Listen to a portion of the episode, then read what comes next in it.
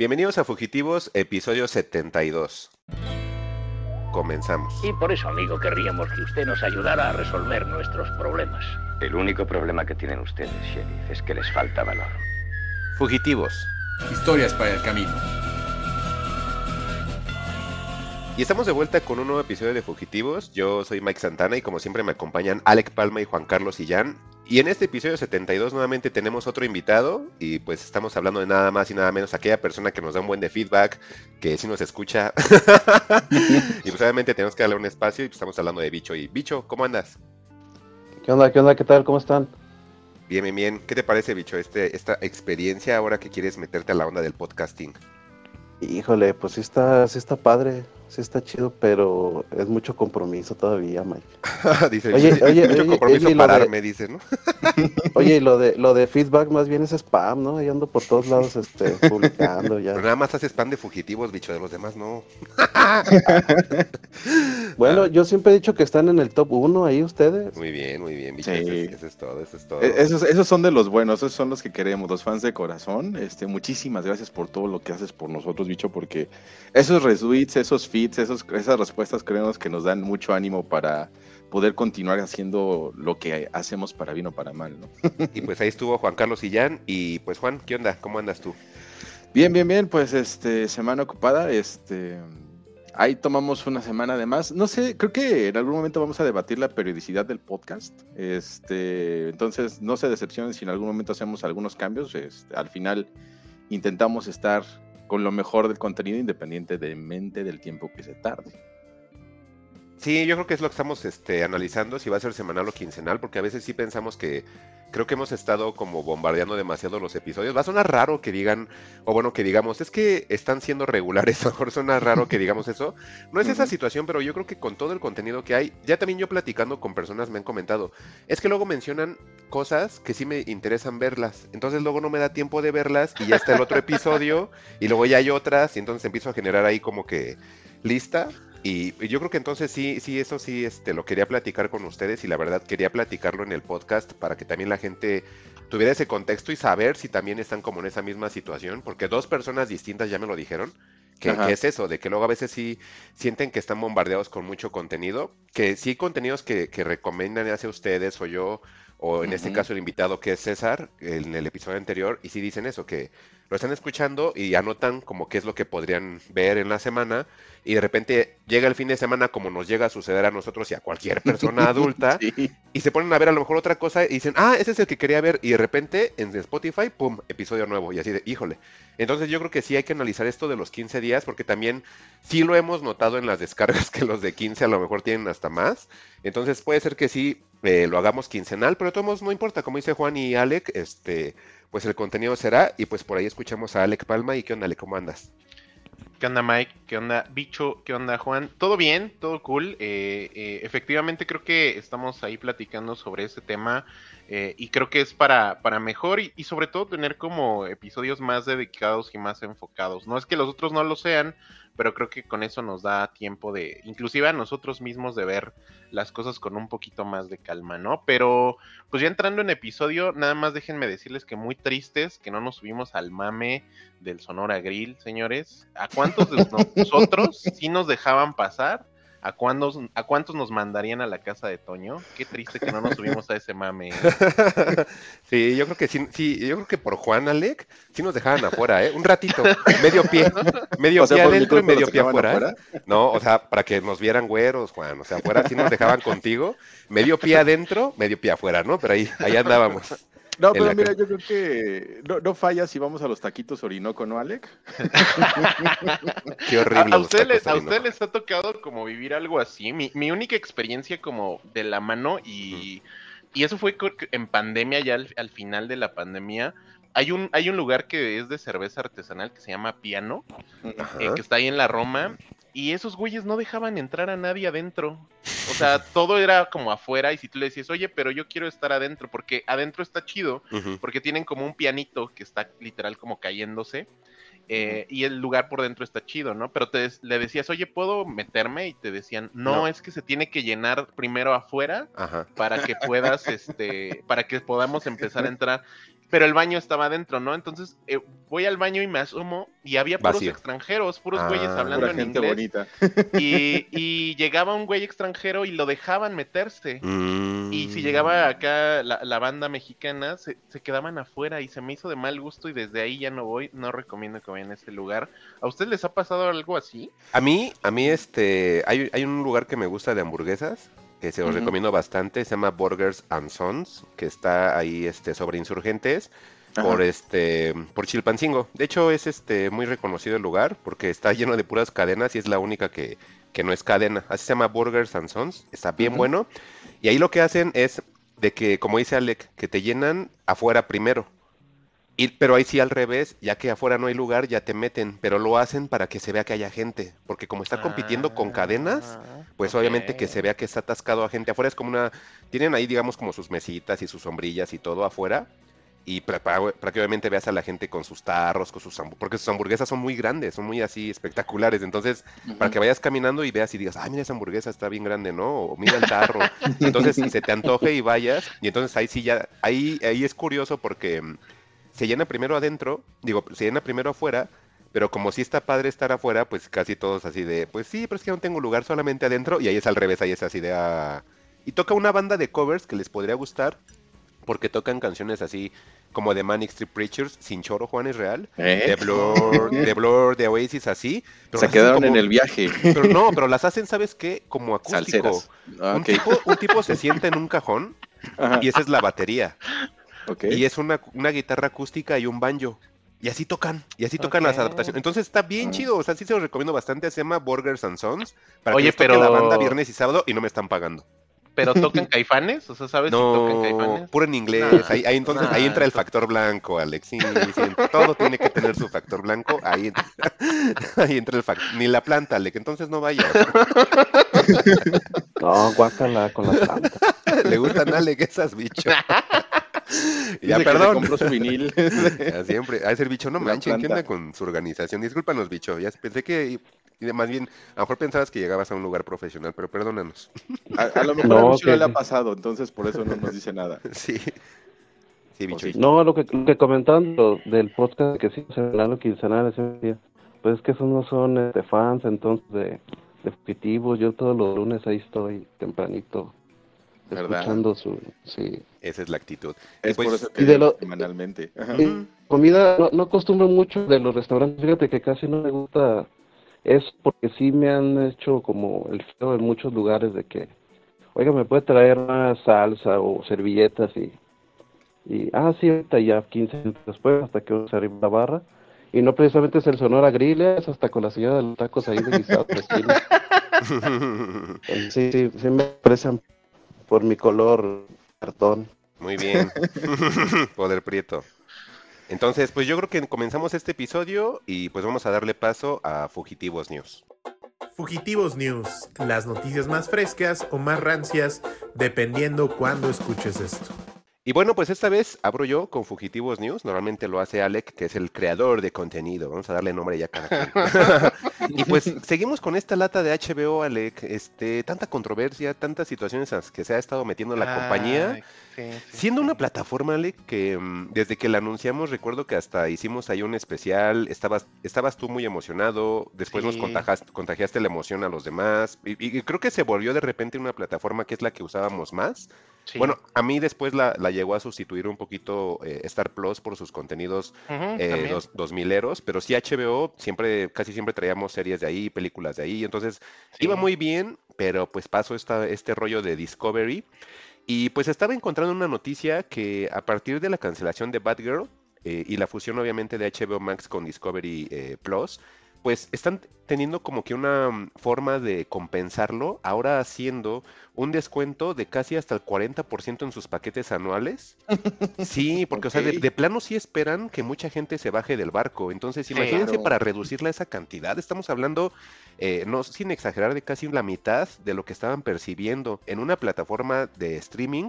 Creo que es lo más dramático que he visto. Creo que nadie en la historia desde lo que llevamos ha hecho eso, Alec. Al contrario, ha subido precios. Pero bajarlo un 40% está increíble. Y también ya anuncian su plan sin anuncios. Tengo nada más ahorita los conceptos este, en dólares, que se supone que el anual cuesta 179,88. Lo bajarían a 104,99. Estamos hablando que son 65 dólares, ajá, son casi 2 mil pesos. Imagínense cuánto les cobran a ellos. O sea, sí está como muy cañón. Sí. A, a ellos, ellos para que ellos sí se pongan locos y sí digan, oye, ¿por qué me estás cancelando tal? ¿no? Ay, pero ganan en dólares. ¿eh? Sí, pero aún así. bueno, ya voy a empezar, Juan. Y, el, y la otra, que es el, el contenido con anuncios, que yo creo que no tardan en anunciarlo por acá, es Sí. de 119 y baja a 69.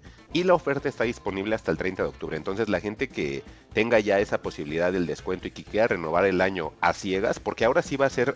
Tú vas a Sí. pagar a ciegas, ¿eh? O sea, tú es así Sí. de. Tú ya al momento de que pagas tu anualidad, tú ya estás de acuerdo que inclusive de repente de un día a otro te digan, ah, bueno, metemos House of the, of the Dragon, pero te quitamos todo Game of Thrones. O sea, eh, ya lo van a poder hacer porque tú ya estás de acuerdo y tú ya pagaste tu anualidad, tú ya les diste el dinero y ellos ya te van a decir, sí, pues tú ya nos pagaste, yo voy a hacer esto y esto y esto. Y adicional de eso, eh, lanzaron una lista muy larga de contenidos que ya se iban a- a- a Híjole. retirar. Viendo la lista también Mm, veo que son la mayoría animaciones, que por ahí pues es el tema que, que nos trae bicho. La mayoría son Sí. animaciones y la verdad son animaciones que no veo ruido en internet.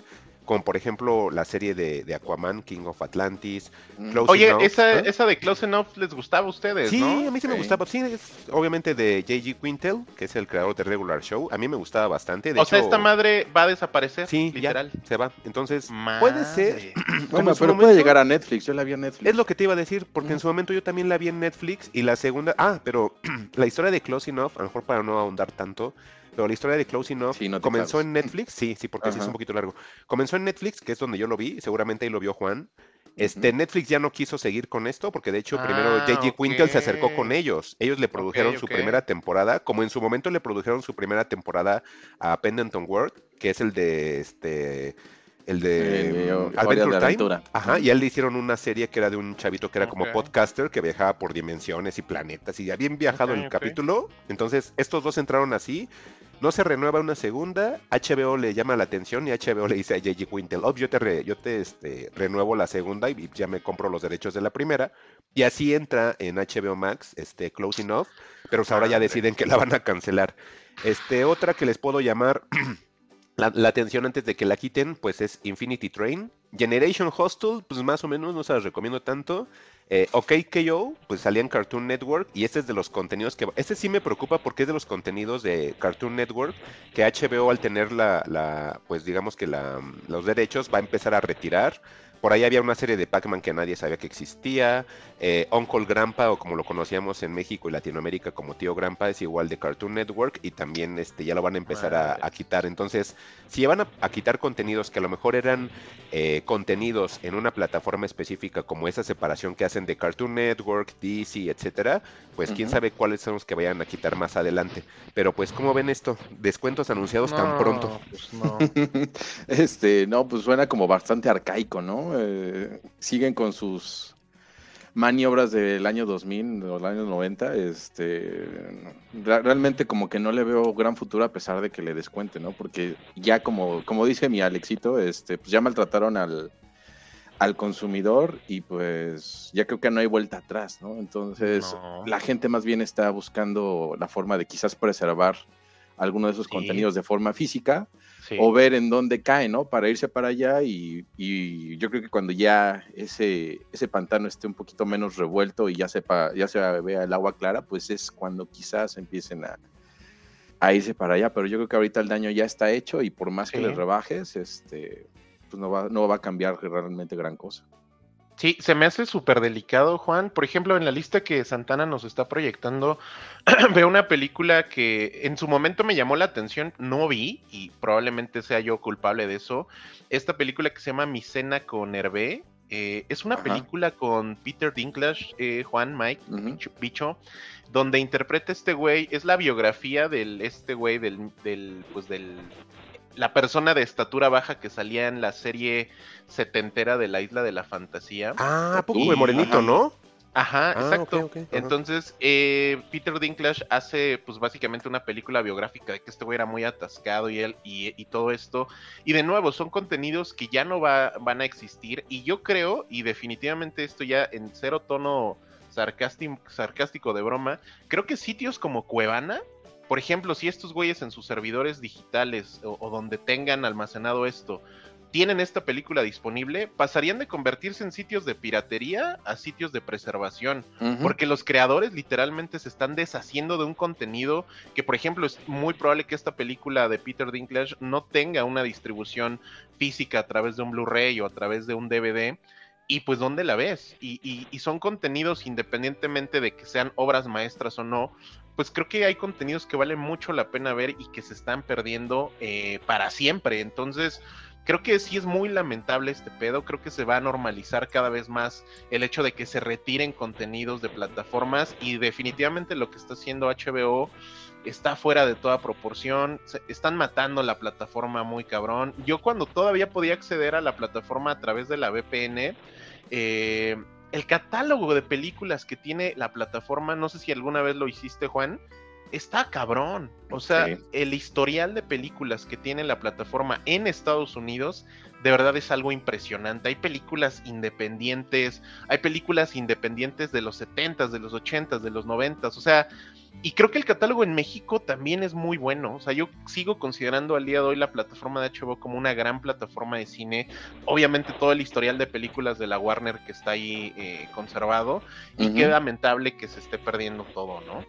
Sí, exacto. No sé si, si Bicho también tenga ese hábito que a lo mejor este, los consumidores ya no tenemos en realidad, pero que en su momento cuando llegó HBO, que creo que lo, lo platiqué con Mike, creo que Mike también lo hizo, nos fuimos a, a buscar las películas, pero por orden alfabético, para ver absolutamente todo y sobre de eso ir escogiendo o, demos- o de, de notar cuáles estaban ahí que podían valer la pena, ¿no? que creo que a lo mejor sería como el ejercicio más este, interesante para hacer para ver cosas como esta película de My Dinner with Herb, que la verdad yo no, yo no la conocía, yo no la ubicaba. Este, pero pues para saber que las cosas están ahí y no nada más lo que se te presenta eh, el, el algoritmo ahí de frente. O no sé tu bicho, si te, cómo, cómo sea tu hábito para buscar las cosas o si nada más te vas hacia lo que te pone en la, en la primera pantalla. No, de hecho, en la primera pantalla pues es lo más comercial o lo más este está de moda. Pero ya en el buscador vamos por letras y te encuentras cosas. Es raro, por ejemplo, plataformas como Prime, que me ha tocado que si lo pones en español no te lo da. Entonces tienes que buscarlo en inglés o en idioma original. Entonces no sé por qué realmente encontrarlo de una forma, eh, bueno, hacer la búsqueda de una forma, te la lanza directamente y entonces dices, no, pues no lo tiene. Luego, referente a lo que dice de este Alex, de lo de las plataformas como Cuevana que se van a ir para allá, pues también hay eh, opciones, están estas app streaming como Tubi, está Ajá. Pluto TV, está Butaca TV, que posiblemente esas series de animación o esas películas puedan emigrar ahí y son legales hasta cierto punto, tienen comerciales, pero pues si ya no tiene cabida con HBO, siempre están esas opciones y quedan de preservación también. Claro. Eh, No sé si. eh, ahí, ahí va a sonar mucho más hipster que en otras ocasiones. Pero en. Y hay un canal de películas coreanas de los 50 en YouTube. Este. Y es muy curioso porque a esas películas nadie les importa. La verdad, yo me suscribí para ver una que otra, pero realmente no he visto ninguna. Este, pero sí me llama la atención que se puedan crear igual canales de YouTube sin, sin ánimo de lucro que igual ahí este a lo mejor el creador dice bueno pues ya a la chingada no este nadie va a ver mi película pues yo decido subirla a YouTube y este y ahí atásquense no hasta Y que pasa lo contrario, creo que se, creo que es más en cuando no te, cuando no te limitan a, a esas copyright, como dices, Ujú. bueno, mi película la vieron en esta plataforma, pues la subo a YouTube. Y sí, tiene un montón de vistas, empieza la gente a conocerla, y de repente se abre una segunda parte, o más episodios, o bueno, todo ese tipo de cosas. Siento que YouTube es el que tiene más, más guion, pero te digo, como temas de copyright, a lo mejor que, que no les llegue tanto dinero, pues Ujú. eh, habrá que ver los contenidos que, que llegan a tener. Sí, exacto. E- Ese, ese punto que tocó Alec de, de la preservación a través de Cuevana, quizás a lo mejor YouTube se ponga vivo y por ahí haga más, más dinero del que ya tiene, ¿no? Sí, no, con lo premio, ¿no? Ya es que también quisieron hacerlo del YouTube Originals o algo así. Donde salió, digo, este me acuerdo rápido de la de Cobra Kai Y que no le funcionó tanto, después ya la agarró Netflix y ya este continuaron las, las temporadas. Y ahorita más bien el, el YouTube, este, el premium lo venden pero para escuchar música sin comerciales, yo creo. Sí, exacto. Entonces, bueno, llegaremos a, a un mismo lugar, ¿o no? O no sé qué opinas tú, Mike o Alec. Pues creo que definitivamente son momentos muy extraños para, para el tema de, de contenidos. Creo que estamos en contenidos muy fugaces. Los contenidos, así como entran, desaparecen y se pierden ahí en un limbo. Y sobre todo en un mar de contenidos, porque de verdad no entiendo cómo eh, animaciones como Close Enough eh, se cancelan. Y Netflix, hay, hay, un deal, hay un deal con un güey, no me acuerdo ahorita quién es. Eh, que sí, sus animaciones están todas en Netflix. Es un el creador de una madre que se llama Paradise PD. Pero antes de eso tiene una, una serie. Y todas sus animaciones son igualitas, son horribles y son muy malas. Pero por alguna razón creo que funcionan. Y, y- y- y creo que como creador, el- el- los, los creadores están en un reto muy cabrón. Creo que esta burbuja de, ay, qué, qué mal pedo que la productora enorme no quiso mi película, Netflix me la produce. Creo que esa burbuja ya se rompió, ya reventó. Y pues a, a ver cómo se acomodan, porque eh, esto que se está haciendo, que, que se, que se está haciendo ahorita, el tema de con anuncios y sin, sin anuncios, ya sabemos que Netflix lo va a implementar, ahora HBO, no, ah, por ahí decían que Disney también va a implementar lo mismo, entonces creo que el tema del streaming ya se está cambiando y se está cambiando a hacer cable otra vez, entonces creo que al final Santana tenía razón y, y qué triste, ¿eh? Sí, ni modo. Pues es que lo que les decía es lo que es más tangible, creo. Entonces, por eso es que se lleva esa, a esa opción. Y pues no sé si quieren que nos movamos a, a lo demás. Y pues iniciamos con trailers. Ujú. Traemos tres trailers, según yo, bien interesantes. El primero es el avance oficial que ya se estrenó de Merlina. Esta serie de Tim Burton, que fíjense, a diferencia no nos están aplicando un de la mente de Tim Burton y nada más dirigió media hora. Eh, Tim Burton está involucrado en todos los episodios. Todos los episodios son Ah, dirigidos por este güey. Entonces, yo personalmente no disfruto a Burton desde hace muchos, muchos años. A mí ya no me gusta lo que él hace.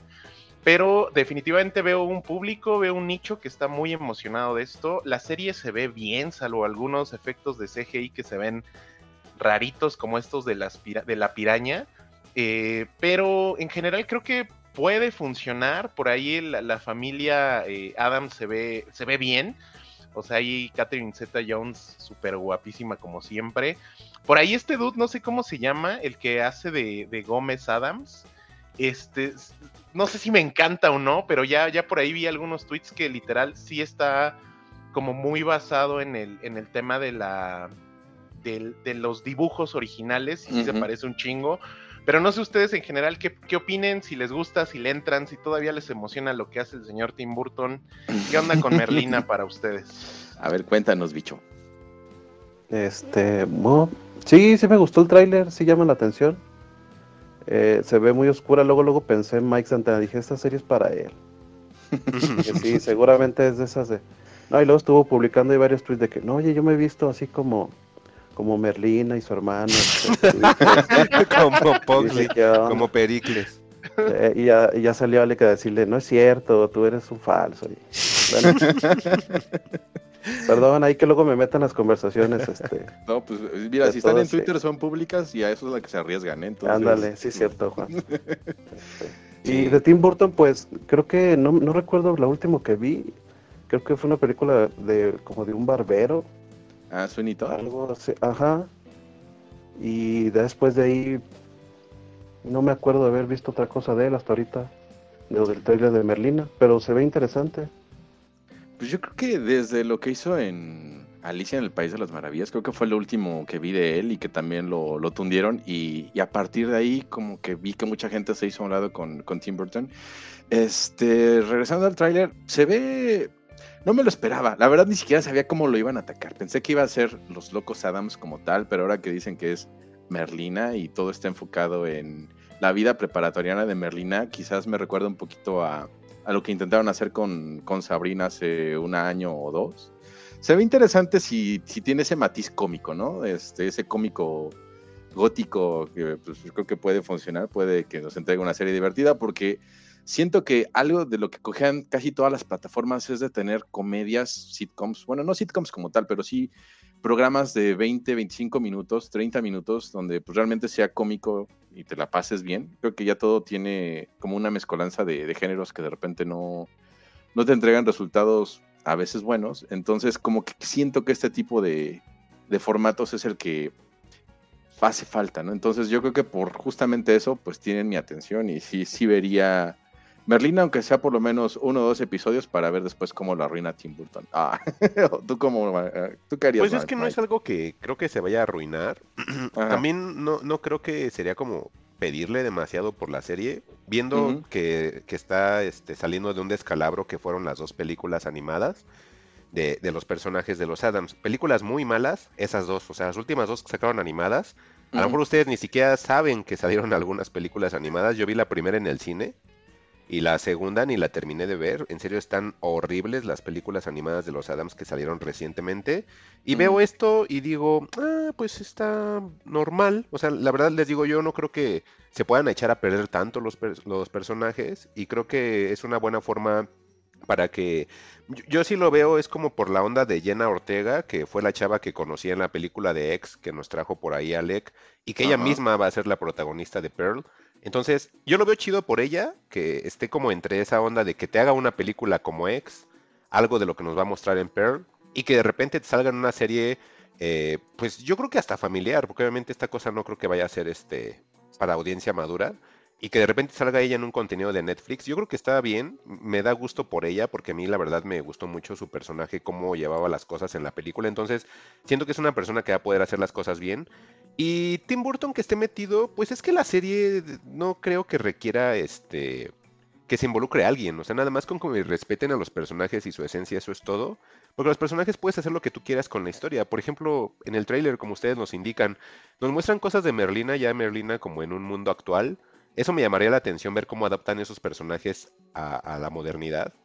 Y eso sí es lo que me llamaría la atención.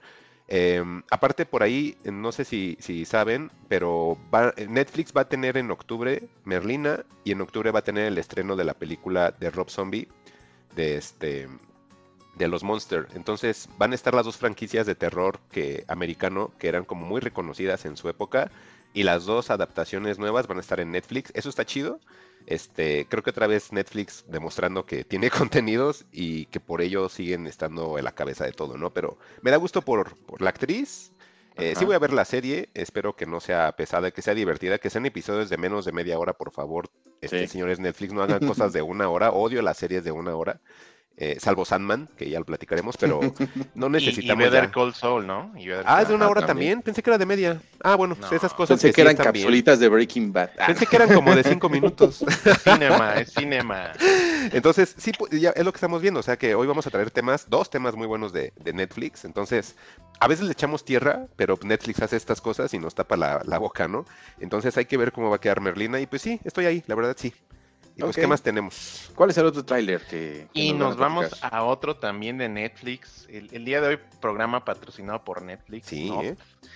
Y bueno, es, algo de lo que ya habíamos hablado y esto sí me emociona un chingo. Se llama Gabinete de Curiosidades. Guillermo del Toro presenta el 25 de octubre ocho historias o ocho películas o mini películas. No se sabe mm. todavía la duración oficial.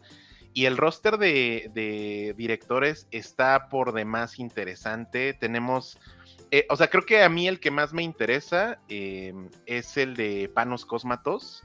Eh, es, un, una película que va a ser con Eric André, este comediante. y son en, en, total ocho directores los que están invitados. muy rápido, Ana Lili Amirpour, Panos Cosmatos, Catherine Herwick, eh, Jennifer Kent, que por ahí fuera del aire Mike preguntaba por qué está el tema de Babadook. Jennifer Kent es la directora de Babadook, está Vincenzo Natali, eh, sorpresivamente está, según yo es el debut que tiene Guillermo Navarro, el mexicano Guillermo Navarro que ha trabajado con Del Toro desde hace muchos años, tiene un episodio también, David Pryor y finalmente Kate Thomas. Entonces, la mayoría de estos directores están enfocados puramente en terror. Entonces, eh, definitivamente me, me, emociona un chingo, se ve de calidad, se ve bien hecho. Trae una onda así como tipo la hora marcada que en, su momento en México, trae una onda como de esto de la de Twilight Zone, pero la original, donde Guillermo del Toro va a ser una especie de host de estos directores y va, va a presentar el trabajo que están haciendo ahí. Lo veo muy de, de chalequito, muy bien peinado mi Guillermo del Toro. Entonces, la verdad sí me emociona un chingo. Se me hace, como dice Mike, o sea, yo le tiro mucho a Netflix pero estos son de, esos proyectos que prometen y prometen mucho. No sé ustedes si les emocione, Juan, no sé qué, sé que no eres tan de terror, pero por ahí se ve, se ven cosas interesantes. Pues sí, de hecho, ahorita que estaba viendo las imágenes y sobre todo ver a, Guillermo del Toro sentado en, un escritorio con su chalequito y la luz este, amarillita sobre todo lo oscuro, vino a la mente el, el tonadita del titin, titin, titin, titin, y dije, Hitchcock, señores. Sí, claro, Hitchcock presenta. sí, sí, sí, claro. Este, entonces, pues de entrada no me, así, sí, así platicadito, pues no, como que diría, ah, bueno, chido por ti, pero viendo ya imágenes como que sí, sí sí me da curiosidad. Yo creo que por lo menos voy a ver una que otra historia, este, para ver qué, qué nos da, ¿no? Eh, se ve, se ve por lo menos vendible, no sé, a, Mike, que si es un poco más exquisito con estos contenidos, si sí le vaya a entrar o, le genere algo. Híjole, es que sí, porque, ah, o sea, al menos, por ejemplo, en el trailer nos muestran lo que decía Alec, lo de Babadook, este, pero por ejemplo está el, ¿Cómo es? Es que su nombre se me hace bien raro el de Mandy, Alec, nunca... Ah, es Panos Cosmatos. Ajá, ese tipo que es el de Mandy, pero sobre todo hay uno de una película que me gusta mucho, que se llama... Mm, algo así como era una chica regresa a su casa en la noche, algo así, es una vampira, y era como iraní la película, no sé si la llegaron a ver. Sí. ya estoy buscando aquí, y la directora se llama Ana Lili Amirpor. Mm, ajá, eh, es la directora. Ajá, la película está bien buena y que haya un producto nuevo de ella aunque sea auspiciado por Guillermo del Toro, me llama la atención. Es que acuérdense que yo no soy como tan fan, pero él nada más como al ser un presentador o nada más como poner su nombre, sé que a lo mejor no va a estar tan metido, a lo mejor nada más va a ser como una especie de curador, quiero pensar. Y pues obviamente el, atractivo va a ser lo que nos muestre cada, cada director. Pero realmente esa película que les comento, creo que hasta, hasta puedo aprovechar como este pequeño espacio para recomendar las películas de las de los de los que van a digamos que mostrar su material en este gabinete de curiosidades porque realmente el, lo que sí le puedo aplaudir a Guillermo del Toro es que a las personas que él está eligiendo para este proyecto son de un terror que no es el famosísimo terror elevado que ya me tiene hasta el gorro, que realmente ni muestra nada. O sea, son personas que creo que en sus. Oye, pero ya ni ha habido películas de terror alto, ¿no? No, o sea, me refiero que no es. O sea, eso es lo que quiero decir. O sea, que no es. ¿Somar habrá sido la última, Juan? Yo creo que sí. Y le encanta al señor Santana, entonces... A mí sí me gusta O sea, lo que no, a mí lo que no me... Nah, sí está bien buena. Lo que no me gusta es, los fanáticos. A veces hacen las cosas como Demasiado muy exagerado. ¿no? Sí, no lo son. La película se llama A Girl eh, Walks Home, Alone at Night. Luego la voy a poner ahí en el Twitter para que la vean. Pero en serio es una película muy buena. Es una chava que es como pakistaní, no sé qué rollo sea, ¿no, Alec? Y anda en una patineta y es un vampiro. Entonces, eh, o sea, a lo mejor la primicia es una tontería, pero la película es muy bonita, está chida la peli, no, no es pretenciosa. E, es como, pareciera inclusive como algo de, ya sé que me van a linchar, pero pensé que era como algo de David Lynch. de hecho, siempre cuando la llegué a ver así decían que era lo más Lynch de terror que podíamos ver, pero que no hecho 100% occidental. ¿Y o qué? cuando la vi fue así de, ah, y sí está bien buena y tiene escenas yo no sé, por ejemplo, mucho de esta onda de fotografía y todo, pero tiene escenas que se ven bien bonitas. Y sí está como. La, la música, la música sobre. No, o sea, la película es un most. La isla los voy a postear luego en este en el Twitter, pero pues ya, para no quedarnos nada más en ese tráiler, hubieron más trailers, ¿no, Alec? Por ahí hubo uno de No este sé, no sé si bicho ya para cerrar con Guillermo. Ah, sí, perdón. Gusta esto? Disculpa. Eh, ¿Le vas a entrar? ¿Te interesa? ¿No te interesa? Este, sí, fíjate, Alec. Bueno, no me interesa tanto el terror, pero a mi esposa le gusta mucho y soy fan de Guillermo Toro, entonces posiblemente lo más seguro es que vaya a estar viendo este, esta serie de capítulos y pues a partir de ya de lo que ustedes vayan comentando también, pues ahí le vamos entrando. Porque luego, mira, como esta, este, la Fundación Mike, de esta, de esta película que anda en patinete y es una vampira, luego se lo digo a mi esposa, dice, es que tus cosas bien raras. Dice, ¿quién, ¿quién te las, te las este, recomienda? Y le digo, no, sí, en el, en el podcast, digo, escúchalo y... No, no, no, es que luego escuchas, este, cosas bien, pero... Es que también, Gracias, bicho, Mike, es que Mike. también, bicho, escuchas así de "Ese es PlayStation 4, ahí, ahí están puros feos y así, ¿Eh? y son negros y, y son no sé, no sé qué, y no, pues también, bicho, como... Y no tiene no, agua. Este... Bueno, lo que quiso No, decir... no, saludos, saludos, saludos. Sí, no, no, pues lo que quiso decir Mike es que el bicho tiene un gran gusto escogiendo podcast. Por eso es que somos su número uno. Qué bonito. A ver, señores, enfoque, regresemos. sí, regresemos. porque, porque no es la cotorriza, aunque Sí, este, aparece, Juan- ¿verdad? Juan nos escucharía aparentemente si fuéramos eso, entonces Obviamente. No, oye, hablando de la, de la cotorriza así nada más rápido, guácala, ¿a quién le gustan esas cosas? Yo escuché Alex. cinco minutos y no, no, en serio, Alex, ¿sí te gusta o no? no, a millones, a millones de personas escuchan esa cosa y yo sigo también averiguando cómo es que lo logran. La verdad, no sé cómo lo hacen, pero llegan a millones de personas y se me hace increíble. Yo, yo admiro mucho cómo tienen ese público tan cautivo, ellos y los de leyendas legendarias. Yo nunca van a escuchar que hable mal de ellos. Ay, no es cierto. No, pero no, eh, o sea, realmente esa parte, que es a lo que ellos se dedican, que es este captar público, de verdad no, no sé cómo lo hacen, porque veo su producto, veo sus actitudes dentro de personaje, fuera de personaje o en vida personal, y son peores. Entonces se me Es hace que, tan es que extraño. sabes que a lo mejor es ahí donde nunca vamos a poder este, llegar a ser famosos, Mike, porque nosotros no somos de chiste fácil. Este, entonces, ellos sí tienen la capacidad de, de hacer un chiste de caca y que la gente se ría, entonces nosotros no. ¿Qué Esa es la diferencia por la cual tienen millones. Sí. Sí, el chiste fácil vende mucho y, y tú lo ves, este, platica con la gente que de repente le gusta, no sé, guerra de chistes, porque ese es como que el formato de, Ajá. sobre el que se basa todo eso y nada más ponle una cierta conversación o algún tema encima y este porque esos son lo eso es leyendas legendarias y Pero eso lo es la mejor guerra de chistas, Juan, este sí es como dices tú, porque así como me lo describes, me lo describes muy fácil y con esa descripción tan fácil cualquiera lo podría hacer. Y es que eso es lo que Ajá, yo digo pero que el, el- no el es punto tan es ser, el punto es ser gracioso, el punto es tener el timing de, Es que de no somos poder hacer el chiste. O sea, pero es para nosotros, pero para el resto de la gente sí. Entonces, pues ya déjalos vivir, ¿no? Entonces, O sea, nada más para cerrar este tema, quiere decir que así como hay alto terror, hay alto podcast y fugitivo sería alto podcast. No, Sí, no, bueno, no sé. sí flojera. teníamos, sí teníamos la teoría de que podríamos entrar en la categoría de mamators, ¿no? Creo que Pero- dejó- No, tampoco, yo no quiero hacer eso. Yo quiero hacer como el no. Netflix. que tenemos desde Bueno. Betty la Fea hasta Midsommar.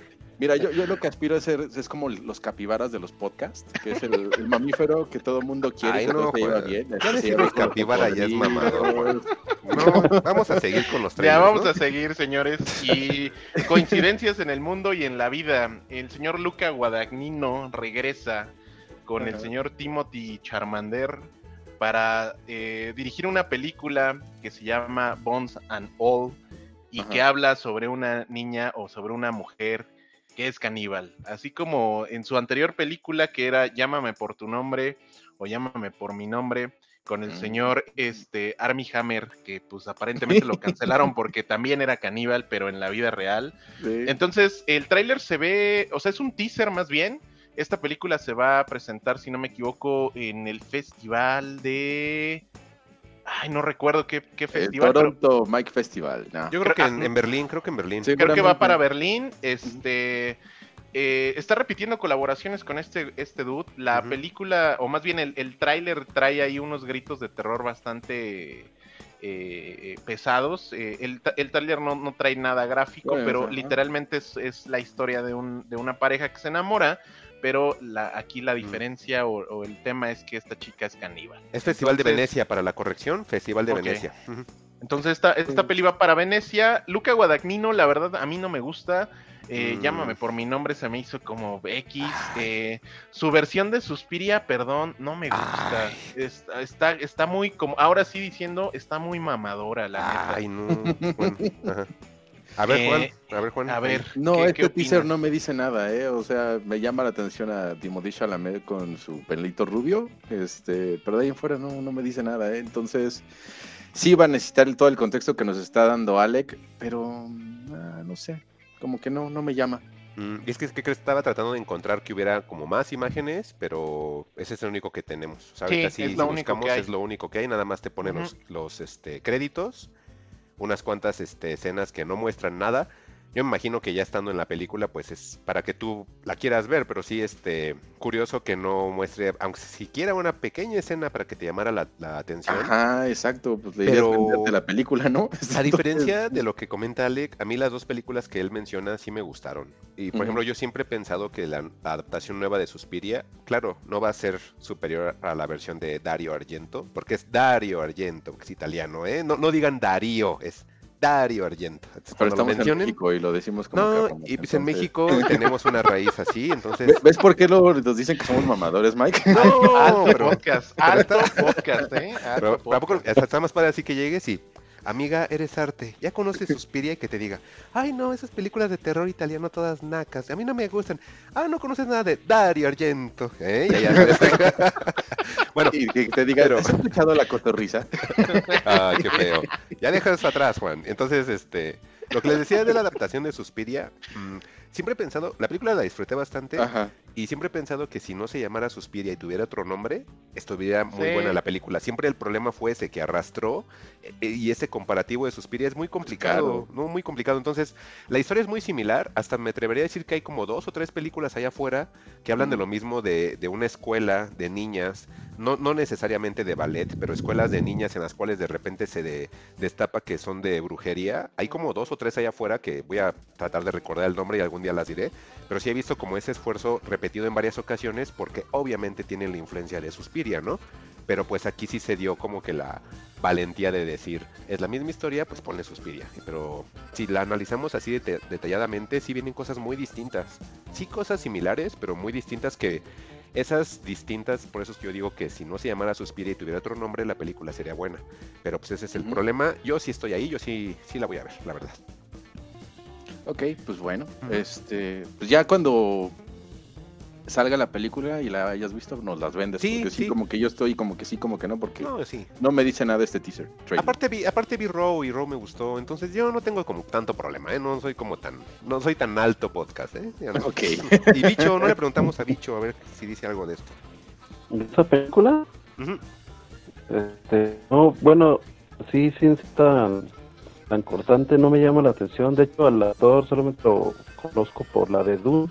Ujú, Y seguramente ya que lleves la reseña, este, pues como dice Juan, ya, ya la veas y digas esto es arte, esto es cinema, y, y va a salir el movie todo esto, este, pues ya, ya veremos. Pero mientras así no me llama, ni me dice nada tampoco, solamente me llama la atención lo que la chava es un iba, creo que que rescatan o estaba, estaba algo así, pero no.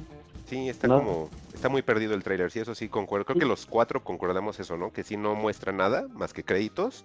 Y pues a ver si más adelante nos enseñan algo más. Pero yo la verdad, yo nada más por ver algo de él, yo tengo dos de dos, entonces sí, sí, sí le entro sin problema, ¿eh? Y pues Sí, nos movemos, ¿no? Sí, nos movemos. Vamos a, a traer ahí unas news muy rápidas porque ya nos clavamos mucho en estas Sí. secciones, señores.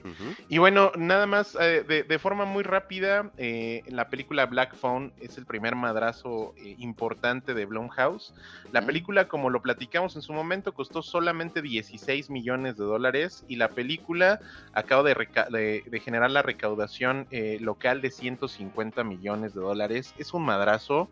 Seguramente Jason Va a seguir o va a tratar de conseguir eh, seguir colaborando con eh, Derrickson, porque la verdad es que la película es muy buena película eh, y los, los costos de producción, a pesar de tener ahí actores de primer nivel como Ethan Hawke, creo que no sobrepasó eh, un costo elevado. O sea, estas películas de Marvel de 200 millones, estos güeyes con 16 recaudaron 150 solamente en Estados Unidos y eso me parece súper valioso. Por ahí este güey tiene, o sea, Blumhouse tiene los derechos de un chingo de cosas. Eh, acuérdense que si no me equivoco, en diciembre del 2023 Ujú. se estrena perdón, se estrena esta especie de continuación de... eh, del Exorcista, donde consiguieron que la mamá de Regan, esta Ah, actriz, la original, regrese como, como parte del, del universo del Exorcista. Y, o sea, se vienen cosas chidas para Blumhouse. Y de nuevo, Y creo nada que más Black tiene ese nombre, Alec, Exorcista, nada más solito. ¿Quién sabe qué va a pasar? Sí, sí. The Exorcist. Y la, la va a dirigir el mismo güey que se aventó la trilogía de Halloween. Esta Ajá, nueva la trilogía. nueva es trilogía. del- ajá. Es del mismo director que ya dicen que ya está en preproducción la, la nueva del Exorcista. Y pues nada, creo que Blumhouse está demostrando que, al igual de que la A24, que con su esta película de todo en todas partes, que ya vi y híjole, no sé de dónde. ¿No te gustó? No, no me gustó. Órale, ¿qué O sea, enti- entiendo el mensaje y me parece bonito, pero no me gustó. Entonces, pero sí, sí, sí, pero qué bueno que, que, eh, productoras independientes estén haciendo éxitos de lana, ¿eh? Sí, sí me da gusto. No sé ustedes, comentarios en general de esta nota. Qué bueno que me dices eso para ir a poner un cartel en Ori- los taquitos Orinoco donde diga que a Alec no le gustó Everything Every Day All at Once para que no te dejen entrar, ¿eh? Pero bueno, este, pues buenas noticias para Blumhouse. Qué bueno que, que están recuperando dinero y lo puedan invertir en más películas de terror, porque ese es siempre un género que está siempre con ese estrés de si, si será o no será redituable y en qué momento podrá desaparecer, ¿no? Entonces, aquí en esta situación, como Blumhouse tiene su deal con Prime Video, o en este caso con Amazon, podríamos, la gente que no alcanzamos a ver Black Phone en cine, ¿habrá esperanzas de que ya esté pronto en Prime también, Alec? Puede que sí, la verdad es que eh, el, el Prime me ha, me ha quedado mal últimamente con el tema de licencias. Hay muchísimos contenidos originales que no están llegando a. a- a la plataforma en versión de Latinoamérica, pero podría ser, o sea, lo que sí puedo confirmarles es que Black Phone ya se encuentra disponible para rentas digitales y está cool. La verdad es que la, la película sí se la recomendamos y, y está cortita, aparte dura como hora y media y, y creo que es una hora y media bien invertida. ¿Ok? Va, pues ahí, ahí les va. Si usted escucha, respetable escucha, no quiere saber eh, o quiere que le spoilen Westworld o tiene planeado verla, eh, adelántese unos tres minutitos y ahí va muy rápido. Resulta que esto se planeó desde el inicio. Esta serie es de Jonathan Nolan y de su esposa, ahorita les doy el nombre. Eh, y e- ellos son los productores y escritores de la película, de la serie, perdón. Esto, en teoría, se, se planeó para cinco temporadas de Ujú. 10 episodios cada una. El problema de HBO y Discovery le pegó también a la producción de Westworld porque redujeron presupuesto y ese presupuesto les alcanzó nada más para rodar 8 episodios. Entonces, esta es la primera temporada con ese nivel de episodios y no saben, o, eh, tanto en el transcurso de la filmación de la cuarta temporada como al día de hoy, no saben si HBO les va a autorizar una quinta. Ellos quieren eh, terminar la, la serie con una quinta temporada porque de nuevo ellos dicen que siempre fue planeado de esa forma, pero por si sí o por si no, la, el último episodio de eh, esta cuarta temporada que se llama ¿Qué será? Será? sí es autoconclusiva y sí te da en general de qué se trató Westworld desde el inicio. A mí sí me dio curiosidad y de hecho voy a, a- a rever la primera temporada porque justamente en estos foros de loquitos de Reddit es donde están sacando muchísimas cosas que se supone que ya viendo el episodio 8 de la cuarta temporada entiendes. Y ahí va el gran spoiler de la vida. Westworld eh, se supone que se ubica en un futuro distópico donde la humanidad tiene desarrolló una tecnología tan cabrona que pueden hacer eh, unas réplicas exactas de, de humanos, pero en realidad son robots. Estos robots cobran inteligencia eh, o cobran sentido de, de existencia y se rebelan contra sus creadores. El spoiler de la serie completita es que esto nunca existió. Westworld es un bucle. Ahí te va, Juan. Westworld es un bucle. No. Es un bucle donde la humanidad ya no existe. La humanidad desapareció a consecuencia de la existencia de la inteligencia artificial que creó todo. Los Ajá. humanos nos destruimos a nosotros mismos. Y Westworld es un bucle de personas que creen que son seres humanos contra robots que creen que son robots cuando en realidad ninguno de los dos existe más que en una inteligencia artificial. Esto, Híjole. Esto es lo que dijo este güey hace tres años y efectivamente tenía razón. Y sí se me hace como chingón pero la verdad es que tercera tempor- temporada está súper fallida.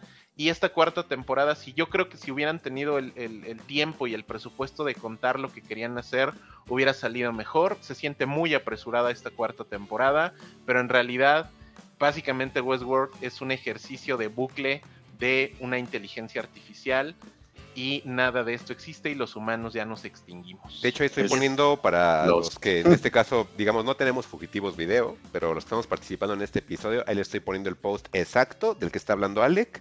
Ese es un copy-paste de lo que se mostró en ese entonces.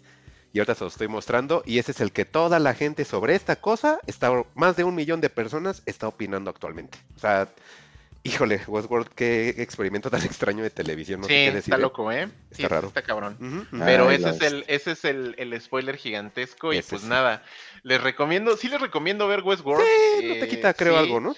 Y este pedo de verlo como un ejercicio completo de, de escritura y de producción y de idea, sí está chido. Y en general, eh, yo podría resumir Westworld un- una gran idea, porque sí es una gran idea revelar hasta la cuarta temporada que todos estaban muertos, pero está pésimamente ejecutada. Eso, de verdad, eso sí se los puedo Y decir. la temporada 1 sí es muy buena, ¿eh? O sea, la 1 Sí, está completa, cabrona. el cliffhanger de la 1 para empezar la 2 también bien, pero ya, de ahí empieza como... Pero justamente, ya para cerrar el tema, Santana, lo que dicen estos foros de Reddit es que hay semillitas o hay pequeños easter eggs de lo que te dice la cuarta temporada cuando vuelvas a ver la primera.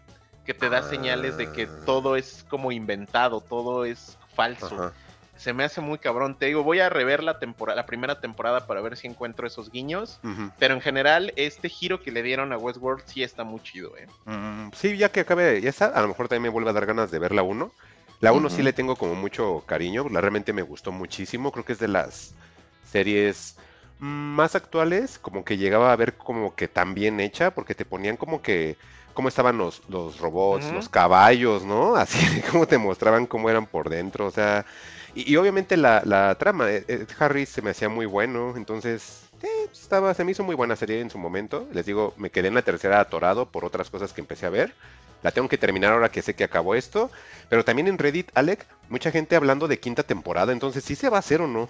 No, no se sabe. O sea, Mm. yo la verdad, como vi la- el nivel de producción, que ya había unos efectos ya muy lamentables, o sea, unos efectos que se veían muy baratos y lo apresurado y que ni siquiera lograron eh, cerrar los 10 episodios, yo creo que ya no. No Mm. creo que HBO suelte dinero ya para esto, pero la parte positiva es que no sé qué tanto sentido tendría eh, iniciar otro bucle, porque literalmente el cierre de este octavo episodio es el inicio de Westworld, primer capítulo. Ah, ¿qué Entonces es literalmente el bucle empezando otra vez. Ah, muy y bien. ya sabes, o sea, es como, digamos, que, o sea, son ejercicios de repetición y literalmente lo que estás viendo al final de la temporada es cómo empieza otra nueva temporada que podría tener ligeras variaciones, pero en realidad vas a volver a ver la misma historia desde la 1 hasta la 4 repetirse de manera infinita. Mm, ya, ok, sí, yo creo que sí, sí la voy a ver. Ya, con eso que termine y comienza otra vez, yo creo que entonces sí, no tardo en aventarme la, la temporada. Y no sé si tengan algún otro comentario o seguimos con maestros.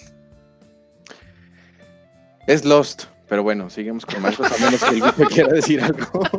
Alguien que nunca vio Lost No, y que nada más lo, lo eso, por los memes. Lost. No, Lost no es así. No, no es así. No, Lost no es así. Ese es un meme bueno. que dicen que eso se repite. No, es un meme. Si ven la serie no es así. Sí, Eh, no. No, es como una onda de purgatorio, pero bueno, ya. Este, entonces, vamos a darle paso a maestros.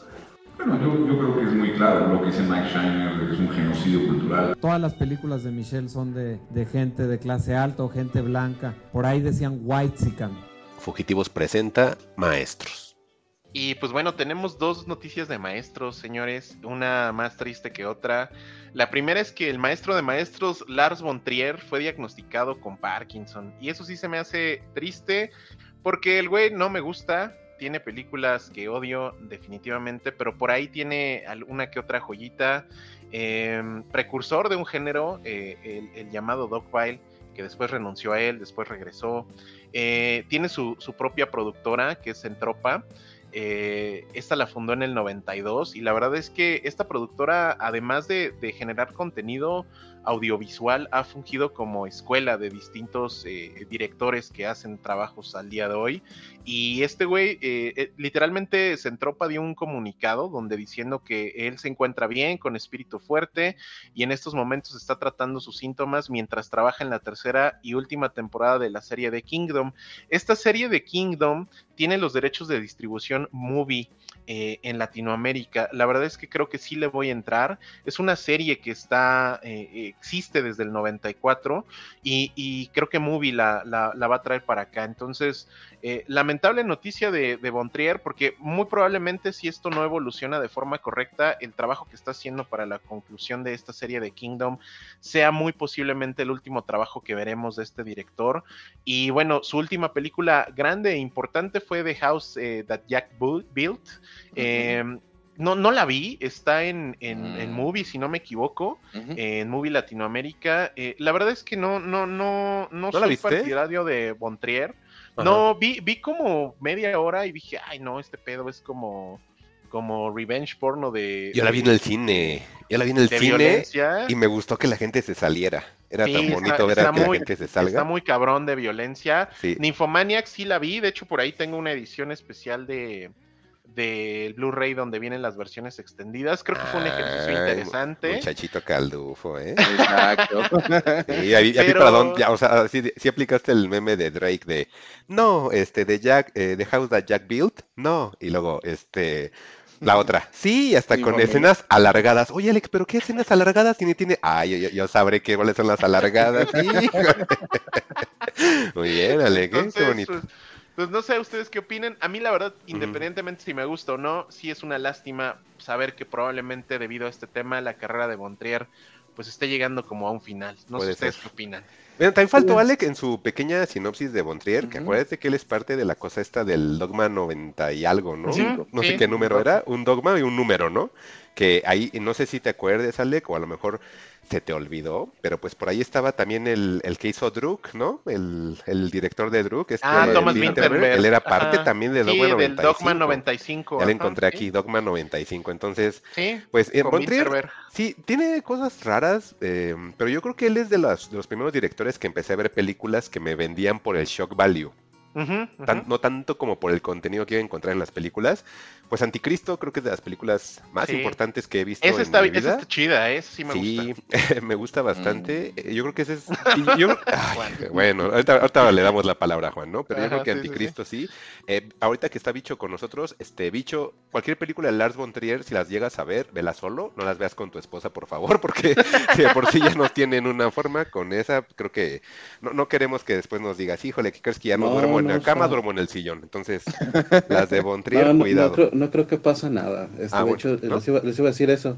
¿Qué? Va a la lista de cosas raras que Mike Híjole, a ver, entonces Juan, sí. para ver si sí la notas o no, Juan, comentarios de Bontrier.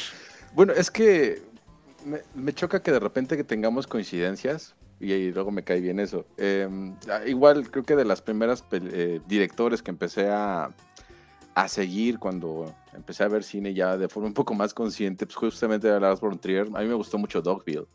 También me gustó sí, mucho Manderley. Este, ya después descubrí que era una terrible persona, ¿no? Pero bueno, eh, eso, pues eso va por aparte. Siempre hemos, aquí somos partidarios de separar la, a la obra de la persona, porque eh. si no, pues nos quedaríamos sin nada. Uh -huh. Este, eh, bailando en la oscuridad, pues, uh -huh. estaba, estaba, interesante, ¿no? tenía sus cosillas. Y esa es la menos que me gusta. Sí, sí, yo creo que la, es que es, la, es, demasiado dramática, ¿no? Yo creo que eso te choca. Este, me choca Bjork bueno, es lo que supongo. El jefe de todo, e, esa me la encontré en un Sanborns, así de por 69 pesos importada de Noruega, no me acuerdo de dónde. Sí, cuando había llega, ahí Juan llegaba a ver hasta Criterions hace Ajá, unos años. sí, de esas de no se venden, pues ah, llévatela por 100 Ajá, pesos, ¿no? Sí. Este, y, y, me acuerdo que eh, con el productor asociado a Amazon Prime, este, Julio Cisneros, saludos, fuimos a ver The House de Jack Build y nos pasamos bien. Este, pero pues sí, ya se le veía que se le iban un poco más las cabras, ¿no? Entonces, pues sí, sentimientos encontrados con lo que le pasó, pues digo, al final del día todos envejecen, de algo vamos a morir, enfermar y morir eventualmente. Este, y pues una pena, ¿no? A ver, en una de esas igual le pasa como a, este actor, a Michael J. Fox, que Ah, puede hacer su vida independientemente del Parkinson, ¿no? Bueno, una de esas, Winterberg le ayuda y hacen Ajá, películas o sea, pues, juntos. Exacto, creo Pero que todavía puede, puede todavía tener ideas, ¿no? Y- Sí, yo creo que sí puede haber algo ahí. Aparte, tanta gente que le tiene cariño, porque eso es real, o sea, a pesar de que la persona tenga sus cosas súper malas, también hay un buen de personas que le tienen mucho cariño. Entonces, yo no creo que, Sí. que- que la vaya a pasar solo. eh, no creo que su onda creativa se termine al pierda, 100%. O sea, sí va a haber, sí va a haber un, este como un decrecimiento, si la palabra sea correcta, pero yo creo que va a haber mucha gente que está con él, que sí lo va como a tratar de, de arropar y decirle, "Ah, no te apures, igual hacemos esto, ¿qué te parece si hacemos esto? Ahorita lo que les comentaba de lo del director de Druk, yo creo que en este momento va es cuando su cosa esta que quiso crear de cineastas y de creadores de, de Dogma 95, creo que es donde tienen que empezar a salir para darle ahora la mano a él, porque al final varios se colgaron de ahí, ¿no? Entonces, O sabes qué, igual, igual con eso se cuelgan para ayudarle a hacer esta tercera parte de la trilogía de Estados de Unidos. la trilogía. Ah, Ajá, porque trilogía de Esperanza o cómo se llamaba, ¿no? Algo así. Es la- así se llama tal, tal cual trilogía de Estados Unidos, que es justamente empieza con Dogville, sigue con Manderley, y estoy viendo acá en el, en el Wikipediazo, este Ajá. se llama Washington, la que sería la tercera parte de eso y Ah, que seguiría después de The House de Jackville. Hab- Había una de él también que se llamaba Trilogía de Desesperanza, ¿no, Juan? La trilogía la de la depresión, Ah, de la depresión, son, las que te gustan, es Ajá. Anticristo, es Ah, sí, sí, sí, Melancolía y. Melancolía. Ah, ok, ok, ok, ok. Era, ok, era depresión, pero yo le estaba dando un nombre más bonito. Montrier, contrátame, contrátame. Sí, digamos que esa de The House de Jackville, no sé si vaya a formar parte de alguna Mm, trilogía algo, o simplemente nada más la hizo porque la hizo, pero Pues divertido el ejercicio de un asesino. y buen serial. Matt Damon, ¿no?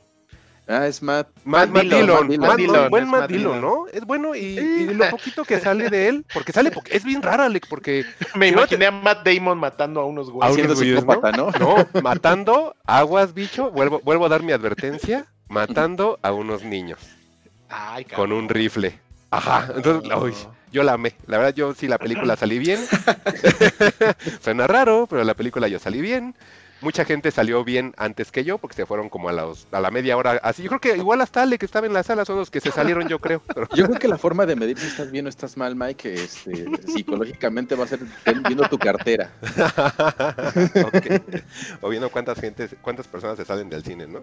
No, no, No, no. pues o sea, ya, ya la ya si de repente la cartera es de un material extraño, es así como de, oh por Dios, ya lo perdimos. Ah, sí. Y, eh, cuando escuchen que diga gentes, deténganme, por favor. Pidan mi cancelación. Ya. Bueno, pues, pues nada, eh, Cineteca está de luto eh, porque pues Lars von El Trier- señor que vende Sí. las películas frente a la Ah. cineteca también. Ujú, ujú. Sí, está de luto ese güey. Va a ser un, un, este un ciclo de películas de bolsita. Oye, piratas, e- e- ese podría ser el meme de los. Simpsons, ¿no? De este señor pagó la universidad de mis hijos. Sí. Bueno, y ya. bueno, vámonos a un maestros que este sí, la verdad, sí me da mucha tristeza. Y sobre todo por el reconocimiento casi nulo que tiene este güey.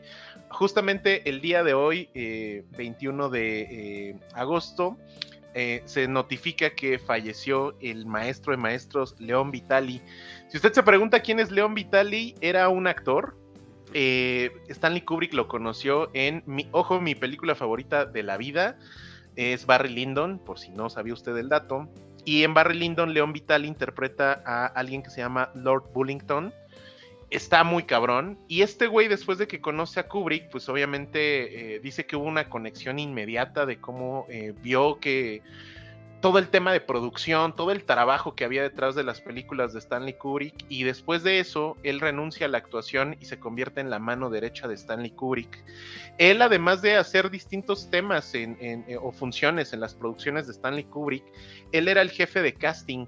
Eh, a él le debemos agradecer la elección de Danny, eh, este actor que interpretó a Danny Torrance, eh, para la película Danny Lloyd. Él eh, eligió, León eh, Vitali eligió al niño y trabajó desde, en ese desde ese momento con Kubrick en El Resplandor, en Full Metal Jacket y en Ojos Bien Cerrados. El día de hoy falleció y la verdad es que sí es lamentable. Ojalá esto sirva para reconocer su trabajo que es súper valioso, súper importante, todas las aportaciones que hacía a Stanley Kubrick, inclusive en temas de guion.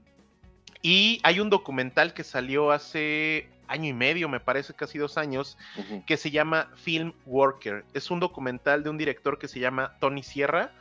Y es un documental que está bien cabrón de conseguir. Yo lo pude rentar a través de iTunes en la cuenta que tengo de Estados Unidos.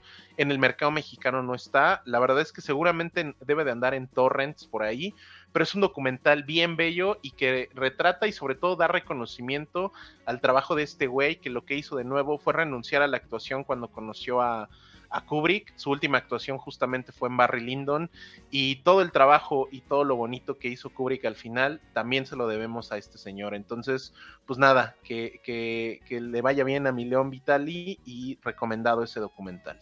No sé si quieran agregar algo. A ver, Juan. No, ahora sí que a mí me falla ese dato, Ale, que yo no tenía mm, conocimiento del señor Vitali. Este, entonces, pues es una, por lo que nos platicas, es una lamentable pérdida y pues bueno. No sé si quieras agregar algo más tú, Mike. No, no, yo este, la verdad no, yo nada más sabía que trabajaba con Kubrick y hasta ahí. O sea, ¿para qué les quiero dar, algo que no es cierto? O sea, yo ya hablé de Volontrier, yo no me salgo de las películas de Volontrier, por ejemplo. Entonces, este, pues está mal, obviamente que... Estaba leyendo un poquito la biografía del señor.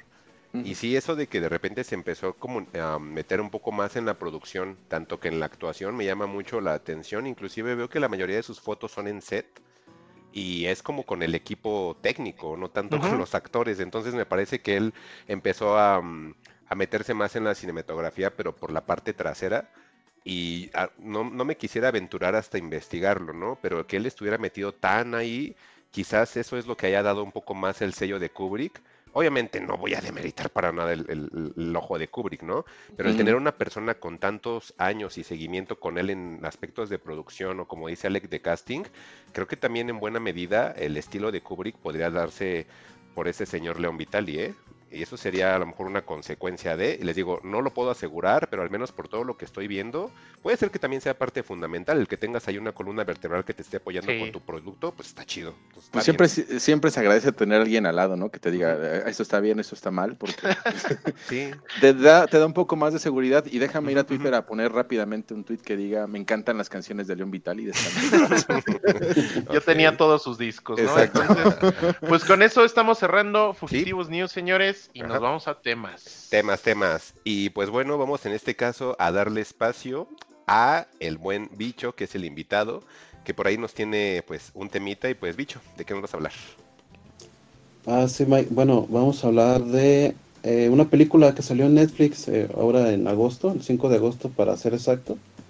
Es de las tortugas ninja y se, se, que se llama El ascenso de las tortugas ninja, la película. Entonces, este, creo que tú la viste. Sí. Me decías que, no, no te gustó tanto. No. Eh, yo lo voy a decir más o menos del tema que me toca vivirlo como papá con los niños. A ver, a ver. que, que, bueno, mi hijo fue el primero que la vio y el primer día y me dijo, oye, ya salió el de las tortugas ninja. Le digo, ¿sí te gustó? Sí. Dice que este, está chida, está divertida, este, me gustó la animación Dice nada más que una cosa bien rara, no usan armas. Y yo me quedé así de que, ¿cómo que no usan armas? No, dices que tienen poderes. Ah, caray, dije, ¿cómo que poderes? Sí, bueno, la voy a dejar ahí pendiente, la empecé a ver. Y resulta que este más bien es como un tema eh, que se va al principio. Como que retoma todo esto de, que Rafael es el líder, Leonardo es como que el más eh, rebelde, y, la película te va llevando dos años después de la serie, que ya te, este, destruyó una, eh, así que a, Destructor, que lo eliminaron, y llega una, lo que son estos mutantes o, seres del espacio, de Crank, que abren una, una especie de, de puerta de, dimensional, pero la animación es, es muy buena y, te digo, no sé si me, ahí, Mike, tú, ¿qué, ¿qué, fue lo que no te gustó? ¿Qué fue lo que más te gustó de la, película? Como, como historia para la gente que a lo mejor eh, sepa un poco más del contenido de las Tortugas Ninja o los Teenage Mutant Ninja Turtles o TMNT, como le quieran llamar, eh, normalmente pues saben que son cuatro adolescentes que son tortugas en forma humanoide, tienen un maestro que es una rata humanoide también y pelean contra un tipo japonés con una armadura llamado Destructor o Shredder para los puristas Y a su vez tiene un eh, sidekick igual villano, que es un cerebro eh, gigante eh, llamado Crank. Ese es como digamos lo que todos sabemos de Tortugas Ninja y lo sabemos de manera directa o indirecta, aunque no consumas el producto, creo que es- han sido imágenes que hemos tenido desde los 80 que, que comenzó esta serie o esta franquicia. Ahora, obviamente una franquicia, ¿no? Este, han habido como distintas itineraciones, han habido distintas versiones. En el 2013, en el 2018, en el 2011 hubo una. Ahora esta versión que tenemos nueva de Nick eh, apuesta como para un público distinto, cambiando totalmente eh, eh, el, digamos que el gen de Tortugas Ninja. De entrada, pues cambian como que las personalidades de, de- de los mismos personajes, valga la, la- la redundancia, en el cual Sí. tenemos, como dice Bicho, efectivamente, el líder ya no es Leonardo, que es el que tenía su cinta azul, sino es ahora Rafael, que es el de la cinta roja. Cambiaron inclusive la- el, el diseño de los personajes, o sea, Rafael ahora es como una tortuga gigante, súper fuerte, y todos los demás son como tortugas muy delgaditas. Por ahí César dice que son las tortugas este, cucaracha, porque sí parecen como cucarachitas la forma en la que está dibujado el arte. Sobre todo la forma de las piernitas, ¿no? Sí, entonces, exacto. Sí, sí, sí, o sea, justo lo de las piernas, como dices, este sí como que parecen este pues como cucarachas, está es- extraño el Es que fíjate que ahí. Mike, en ese, en ese tema del arte, sí está basado mucho. Por ejemplo, Rafael es una tortuga mordedora. Ah, entonces. Donatello es, es de una tortuga de caparazón blando. Ajá. Leonardo es una tortuga de orejas rojas. Y Miguel Ángel es una tortuga de caja. Entonces, se basa mucho en los diseños. Yo estuve ahí viendo las tortugas y, y sí, como dices, el otro más bien parecían como grillos o decían que era como. Una especie de insectos. Sí. Pero pasa mucho, como, por ejemplo, con la película de los Teen Titans, que la gente no aceptó tanto la serie hasta que vio la película. Es como, digo, como una introducción. Como que no a todos les cayó muy bien el tema ese de, de ver de, de líder a, a Rafael y no a, a Leonardo como en los 80. Ujú. Pero Y también otra cosa, bicho, para que la gente no se empiece a sacar de onda con Netflix, Abril O'Neill siempre fue una Ah, chica sí, sí, sí. pelirroja y aquí es una niña negrita. No crean que es por una onda de Estudia- Netflix, ¿Ya sino no que es una ya viene. reportera? Ajá, sí, no, ya no es una- estudia, estudia. es que estudia. No, sí, eh, bueno, en esta no, estudia para reportera. No es Ah, reportera como tal. Sí, entonces ya Sí. no es como que la Abril pelirroja adulta, sino ya es una negrita. No es una onda de que Netflix haya pedido que así fuera, sino que así viene desde la serie que salía Nick. Entonces, para que la gente también empiece a decir, ah, es que ya los cambiaron porque no quieren que nadie sea pelirrojo y todos quieren que sean negros, ¿no? Pero lo que sí puedo destacar de la película es la animación. Me, me, me evoca mucho como a las animaciones muy dinámicas de Samurai Jack. No, no investigué si era eh, algún estudio similar a lo que hacía Sí, Samurai Jack. Sí, es, es, Ah. el, es Andy Suriano, que es el diseñador de personajes de Samurai Jack. Mm, ok, sí, los- las peleas, por ejemplo, son muy de Samurai Jack. Entonces, la verdad, la película, yo en su momento la vi, bicho, vi la mitad. La dejé porque la verdad sí no había algo que me estuviera como teniendo ahí. O sea, sí dije, ah, o sea, sí está bien padre las peleas, pero ya me fastidiaron los personajes. Luego hice un cambio, a la, la segunda mitad de la serie, hice un cambio de doblaje y lo pasé de español a inglés. Y pues no sentí como una mejora, de hecho me atrevería a decir que prefiero la versión latinoamericana que la versión en inglés, como que hice más clic. Pero Sí, curiosamente, para la gente que a lo mejor nos está escuchando, la, la versión en inglés tiene personas que han trabajado en Community, en Parks and Recreation, en este... Sale, por ejemplo, el, el ayudante de la serie de Silicon Valley, no me acuerdo cómo se llama, pero sale él. Sale el niño de el, el sexto sentido, pero ya en, adulto, obviamente. O sea, sí salen personas que son como reconocidas, pero aún así sí preferí la primera parte que tuve con experiencia escuchándolo en latinoamericano que en inglés. Pero posiblemente si hay fanáticos que vean la serie en inglés, a lo mejor les va a gustar obviamente entrar directamente al producto en inglés porque están más familiarizados con el, con el doblaje, ¿no? Con las voces. Pero pues ya, digamos, esa es como que mi onda de, de, de TMNT. No sé si tú tengas ahí un poco más de, contenido, bicho. Pues sí, te digo, eh, aquí el tema es que yo lo veo con los niños, entonces mi hijo más chiquito estaba súper di- divertidísimo, de todo se reía, porque las tortugas traen esa onda como muy, muy serias en las peleas, pero le meten mucho humor. Entonces, este, como diría, Ale, ya con pláticas de señores cuarentones como nosotros, ya no es el, ya no es el target que, que anda buscando. Exacto, sí, sí lo veo muy infantil. Y está bien. ajá. Y está bien porque, este, pues realmente como te digo, o sea, sí se nota que es para otro público, o sea, sí se nota enseguida. Por ejemplo, yo sí aguanto mucho, muchas cosas por parte de Tortugas Ninja, pero aquí sí de plano dije, no, no, creo que no puedo. sí me cuesta mucho trabajo. Y es que está el boom, acuérdate que también se acaba de salir el juego este para plataformas, el nuevo de... Entonces como que levantó mucho. Y esta serie, digo, sin tomar en cuenta los, los porcentajes de... En el tomatómetro lo tienen con un 83%. Sí, está alto. Sí, o sea, sí, ahí sí dije, el problema está. soy yo, no la gente.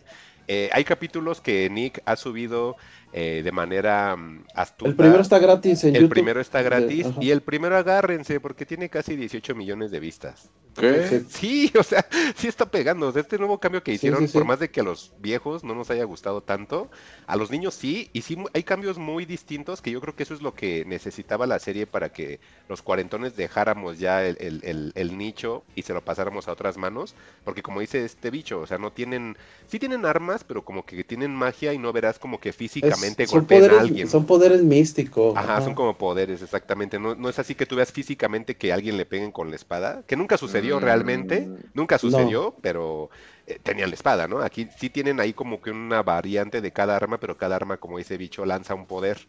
Entonces sí hecho, algo Eh, a lo mejor ya es tiempo de bajarle la, la brutalidad y la violencia a las tortugas Sí, ninjas pues que tenían los ochentas, ¿no? Entonces. De hecho, Donatello es, este, perdón, dale, dale, dale. Dale. No, no, no, bueno, nada más pregunta, o sea, decían que era como, o sea, está muy, o sea, es un- una animación porque ahorita Santana está proyectando, es para niños esto, ¿no? O es para señores cuarentones. No, niños, niños. no, No, es para niños, niños, Y, y señores cuarentones que quieren seguirse sintiendo niños. Exacto, exactamente. Sí, pero es muy... de- Y la animación es lo que te digo, Alec, que sí creo que sí está como muy bien, está Ay, rara. No me gusta, ¿eh? Fíjate que la estoy viendo, no me gustan los diseños, ¿eh? Ah, no, me ok. gustan. No, el diseño no, pero lo digo que la animación está como muy fluida, muy rápido todo, no sé cómo... Y luego le ponen música, entonces está... Sí, es como, como, como dice, como hemos dicho luego, que pareciera que las películas están repletas de videos musicales. Ajá. Haz de cuenta que esto es un poco así. O sea, van a hacer algo y Ok. música. Y van a hacer algo O sea- y música y todo bien rápido. Ajá. ¿Sabes qué? Pero Yo aquí- pasa, Perdón, te- dime. pero pasa mucho, perdón, este, Juan, este, de que la música pasó sin pena ni gloria ahí, Mike, en esta película. No, en la no película se sí. siente, sí, como que no hay una que te atrape y digas, ah, esta está, esta me queda ya de soundtrack y todo eso. No, pasa así muy desapercibida. Como, es más, si no lo comentas, yo ni siquiera me acuerdo de una canción en especial, alguna tonada, nada. Lo que, lo que también veo que quitan, bicho, es el slang que tienen las tortugas. Ya no suenan como, como blancos californianos o de repente como Ajá. negros. Ahora hablan como más neutro. Sí, ahora ya no tienen como Sí, sí, tantas palabras así, ¿no? Así, guau, y así que hablen así. Ya no, ya no.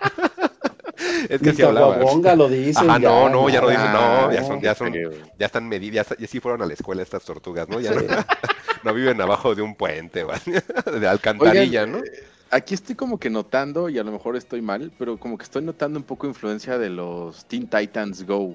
Sí, Sí, Ah, Tanto- sí, ¿Qué sí. tanto se quieren robarse sí. o copiar ese humor para Mm. las tortugas ninja? sí, sí, es, muy, así. parecido. Es que hay muchas caricaturas infantiles, Juan, que Mm. tienen esa vena, ¿eh? O sea, no sé si Teen Titans lo dejó, pero hay varias que tienen esa vena de que sea así como todo muy dinámico. Yo pienso que ese es el estilo que está empezando a predominar. Como en su momento hubo un estilo Nick, que todos los personajes eran así como sí. triangulares, ¿no? Ajá. Sí. Como lo de... metanfetaminas, ¿no? Todos Como lo de. Dexter, ¿no? O sea, el estilo tipo Dexter, las estas, las chicas superpoderosas y ese Ah, rollo ok, que eran como como similares. de. Exactamente, exactamente. Entonces creo que este es como que lo que viene. Entonces, pues llegamos, mm, yo te lo digo como público de creo toda la vida de esta cosa. Este sí me costó mucho trabajo. La verdad esta serie le di cinco capítulos y ya no le continué porque en ese entonces sí los veía en, en el canal de Nick y pues ya sabes que en ese entonces era cacharlo.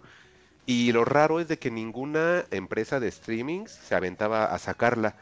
De repente la llegaron a poner, me parece que en Paramount, Alec. Y ahorita que tengo. Paramount dije, pues lo primero que voy a hacer es aventarme la serie y pues no está. Y no está. Ajá, Sí, para variar. Dije, "Ay, bueno. Esos güeyes. Dije lo de siempre, Paramount. Dije, bueno. Sí. Entonces, este, pues es raro que ahorita la podamos encontrar en streaming. Y yo creo que la forma de verlo, al menos en Latinoamérica, es este, pues cachando los episodios y solamente si eres fan, pero pues también diciendo, a ver, esto apela a niños. Y como hemos dicho siempre, ya que niños ven cable o qué niños ven tele, ya es bien raro. Sí. Entonces, no sé dónde lo van a querer colocar. Y yo me imagino que por eso la perdón peli... ahí, Ajá. per- perdón ahí, Mike, este, A ver, mi- fíjate que sí, sí está en streaming. Yo ¿Y lo estuve revisando. ¿dónde, dónde, dónde? Mira, lo tiene Claro Video, Mm, Claro lo tiene. Apple, lo tiene Apple TV, Ah, mira, ah, pues que esas no, Lo- bicho. sí lo tiene- sí lo tiene. zapatos. sí lo tiene, sí lo tiene Paramount ¿Ya está otra Y vez? en- sí, Ah, Ok, ok. y, en. Estados Unidos, y en Estados Unidos lo tiene Pluto TV, en Latinoamérica no. A ver ahí si nos pueden confirmar si ya está en Paramount para ya dejar de grabar y ponerme a verla. ¿cierto? A ver, O vamos a Alec, ver. o Alec ahí que nos ayude en Apple TV, pero te digo, yo lo estuve revisando y sí aparecía. Ah, Pero igual, como tiene- no ya tengo- todos tienen Apple TV, ¿eh? No, yo no tengo. Apple Ah, TV, sí, no, sí no. está en, en Paramount. Ya está. Ah, bueno, Sí. ya lo voy a ver. Es que lo habían quitado cuando lo intenté ver en su momento, Alec. Ah, Ok. se me hace que buscaste en más. Cuevana. No te salió Ah, no era Y ahí, está bien cortito.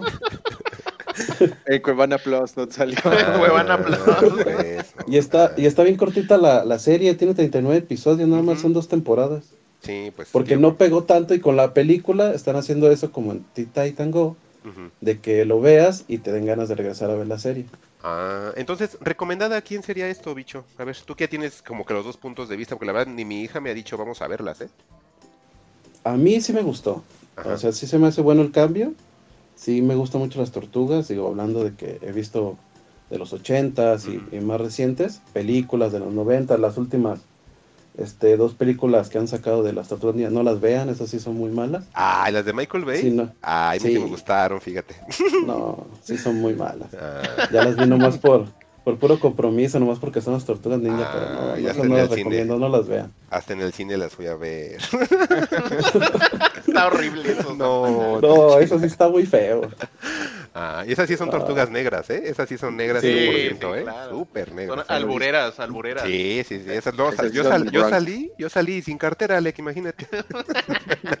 es cierto. Y entonces, y entonces esta caricatura o esta película este, recomendada para niños, pues yo tengo uno de 4 y uno de 9. Ah, pues Y entonces, chiquitos. y entonces el de 9 se acaba de aventar las, todas las temporadas de Teen Titan Go en Netflix, Ah, entonces. Ya trae ¿Sabes toda cuáles, esa... ¿Sabes cuáles deberías de poner, bicho? El documental de León Vitalis para que se vayan formando en el alto cinema, ¿no? Entonces, yo recomiendo eso, ¿no? Sí, sí, sí, ¿no? No, ¿sabes qué? Ahorita que le está gustando como ese arte raro de Teen Titans, igual la- las animaciones que sacaron en Disney Plus, bicho, si les gusta Star Wars, las animadas, Ah, a lo mejor les puede Ándale, gustar. Esas sí. están bien buenas, ¿eh? Sí, las primer- la primera, creo que está separada en dos temporadas. Sí, la son primera- dos temporadas. Sí, ¿verdad? La primera temporada son las que en su momento este, eran cortitos. Y esa es la mejor porque después pegó y a cada capítulo ya dieron su tiempo de 20 minutos Sí. y decreció bastante. Entonces, la- si le quieres así como mostrar algo de Star Wars o les gusta Star Wars y quieren verlo animado, la primera temporada que separó Disney Plus esa es la chida, bicho. Ahí por si le quieren entrar.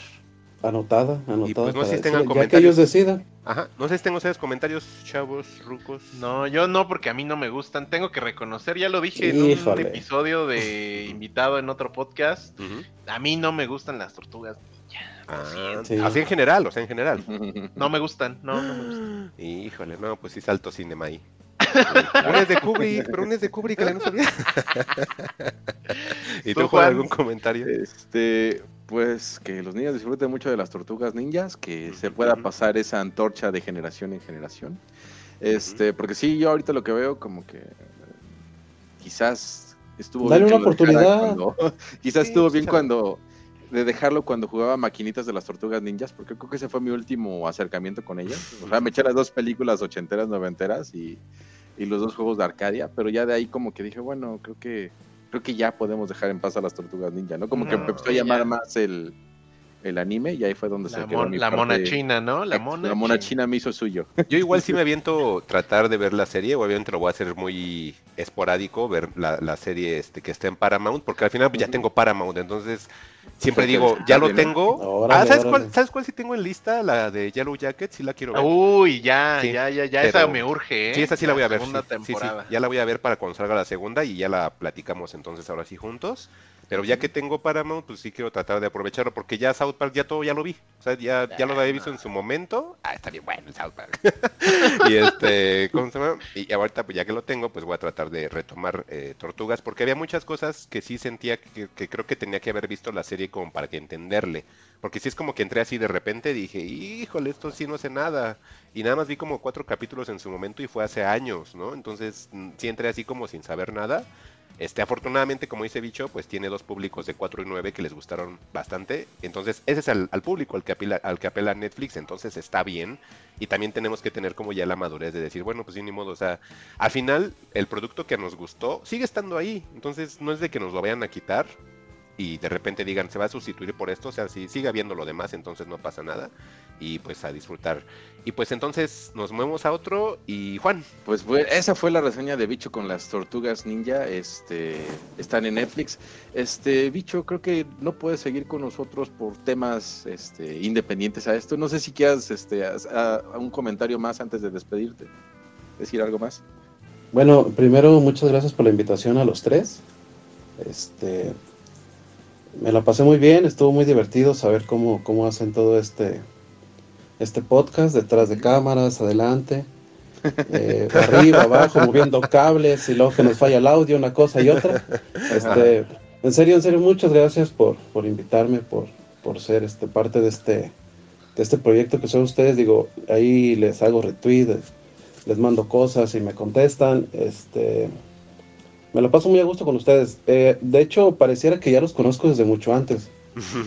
O sea, se nota ahí este, que, que me aceptaron ahí dentro del grupo. Y, y, este, ahí se falta Juan, este, pues yo puedo estar de emergente, ¿eh? no, no pasa. Si llega tarde y me echan un, un mensaje y me tomamos la acá. palabra, ¿eh? Perfecto. Me, me gusta, me gusta tener un reemplazo por si algo me pasa. Algo, Oye, algo ahí, este. este, Justamente ahorita que hablas del Twitter, a lo mejor te voy a sacar un poquito de contexto, pero igual creo que es bueno que, que lo mencionemos. Creo que por ahí nos platicabas de tus hijos y tienes un hijo futbolero que va a ir a un torneo por ahí de principios de año. ¿Ya, ya Eh, en, en, en- en noviembre, de hecho es un torneo para Mazatlán. Ok. Este, estaba, bueno, está ahorita haciendo como un, voy a vetar el comercial. Ujú. Son llaveros de Hama Bets. Este, ahorita va, va a comenzar a hacer como, como varios sets para esferas de Navidad. Ajá. Y este, y pues ahí estamos buscando formas de, de hacer alguna rifa o algo para, para completar para Ah, el viaje. Qué, qué bueno que me dices porque justamente te queríamos, bueno, yo hablo por todos, ellos creo que no saben, pero lo que te queríamos ofrecer es justamente el podcast y nuestras redes sociales para que nos compartas videos de tu niño jugando fútbol y este y alguna cuenta bancaria para poder hacer como una suerte de campaña y lograr hacer un, un fondo para poder este tener lograr la meta y que se puedan ir a, a Mazatlán al torneo. Ah, no, sí, muy bien. Muchas gracias. Les mando ahí este videos en Instagram, de. Twitter. Ahí creo que está uno anclado ahí en mi Twitter. Digo, aprovecho para que si lo quieren ver. Es Ajá. arroba el bichito PS o el bichitops. Ajá. Ahí este, ahí ando todo el, casi todo el día ahí comentando y haciendo de todo. Este, ahí están unos anclados, ahí hay unos videos de, de mi hijo que Jugando. ¿Cómo se llama? no es que eh, se llama Evan, Ok. Evan, Sí, Evan entonces este Sí, pues mándanos material de Evan para que podamos este, distribuirlo en nuestras redes, este, igual tu cuenta de, banco para que podamos, la gente nos, nos ayude y haga sus donaciones para que puedas completar lo del viaje. Ahora sí que tú ah, en el Twitter, pues ahí dinos cuál es el cuál es la, la cifra que tenemos que alcanzar para, para apoyarte y, y- y hacer que la gente también te apoye para que pues el talento de tu hijo pues siga desarrollando. Sí, se, lo, se los mando, se los mando ya les, porque ahorita no tengo bien el dato. Este, ya ves que papá que no sabe tiene que preguntarle a la mamá. Y, y luego que lo agarra uno en curva, pues este, Exactamente, digo, no, no, yo no pensaba traer esto a colación, pero pues muchas gracias, se, se los agradezco y, y pues esperemos que se pueda lograr. Y otra vez este decirles que muchas gracias por la invitación y, y estoy ahí al pendiente con ustedes. Perfecto. Muchas Pues gracias, genial. Pues muchas gracias, bicho. Pues ahí estamos este, escribiéndonos. Y pues cualquier, cualquier otra persona que quiera igual hacer una reseña con nosotros, pues está invitado. Nada más mándenos ahí un mensaje directo, ¿no? Sí contestan, ¿eh? así es que mándenlo. Chido. Pues cuídate, Vico. Nos vemos. Gracias a ustedes, hasta luego. Bye. Bye.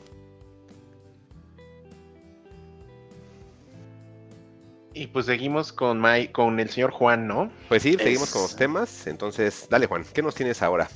Pues bueno, nada más recalcar, ¿no? Que nos ayuden con esa colecta que, que se nos- que se nos acaba de ocurrir para ayudar a ese niño a ir a su torneo a Mazatlán. Esperemos que el señor Bad Bunny, el señor Benito, este, Ocasio, Benito Antonio Martínez Ocasio, este, también este, nos escuche, ¿por qué no? Y se una a la cooperacha para que el hijo del bicho se vaya a su torneo Mazatlán. Y este, pues este, les vengo a hablar de una película que creo que les respectó, les, levantó expectativa, pero no sé si tanta expectativa como para que se vayan al cine. Esta película se llama Bullet Train, en inglés es Ah, ¿no es cierto? En español es el tren bala. Eh, perdón, tengo como que los idiomas cruzados, ¿no? Ya ven cómo me las gasto.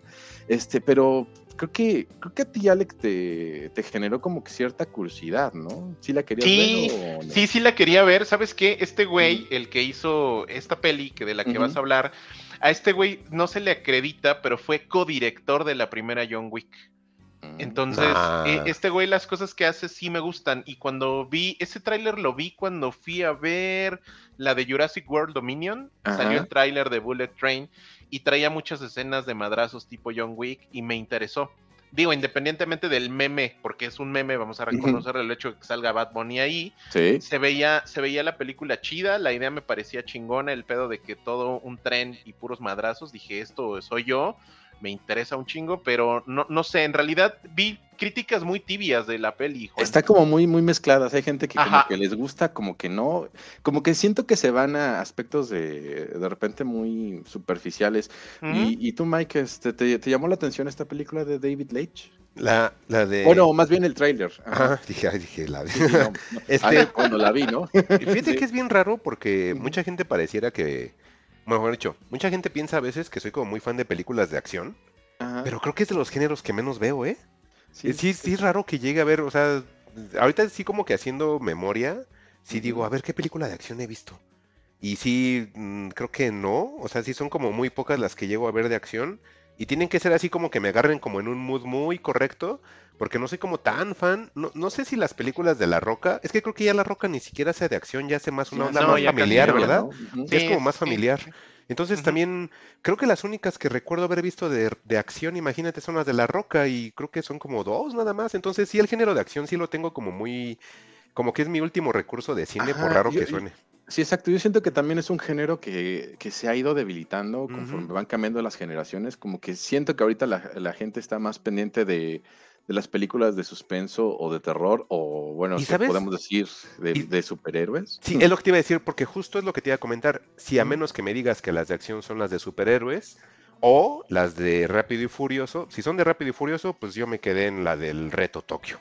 Y si son de Disney, pues voy atrasado como por cuatro, entonces sí, te digo que Sí. sí lo he dejado de lado un poco. Sí, como que, como que han ido cambiando, ¿no? Ya han, han- han ido pasando de, de una mano a otra. Entonces, sí, ya como que es raro que podamos decir que una película meramente de acción sea de acción, ¿no? Es ya como que esa premisa del, del héroe que, que salva al día y se queda con la chica, creo que ya es muy, muy vieja y a la gente como que ya no, ya no le convence tanto, ¿no?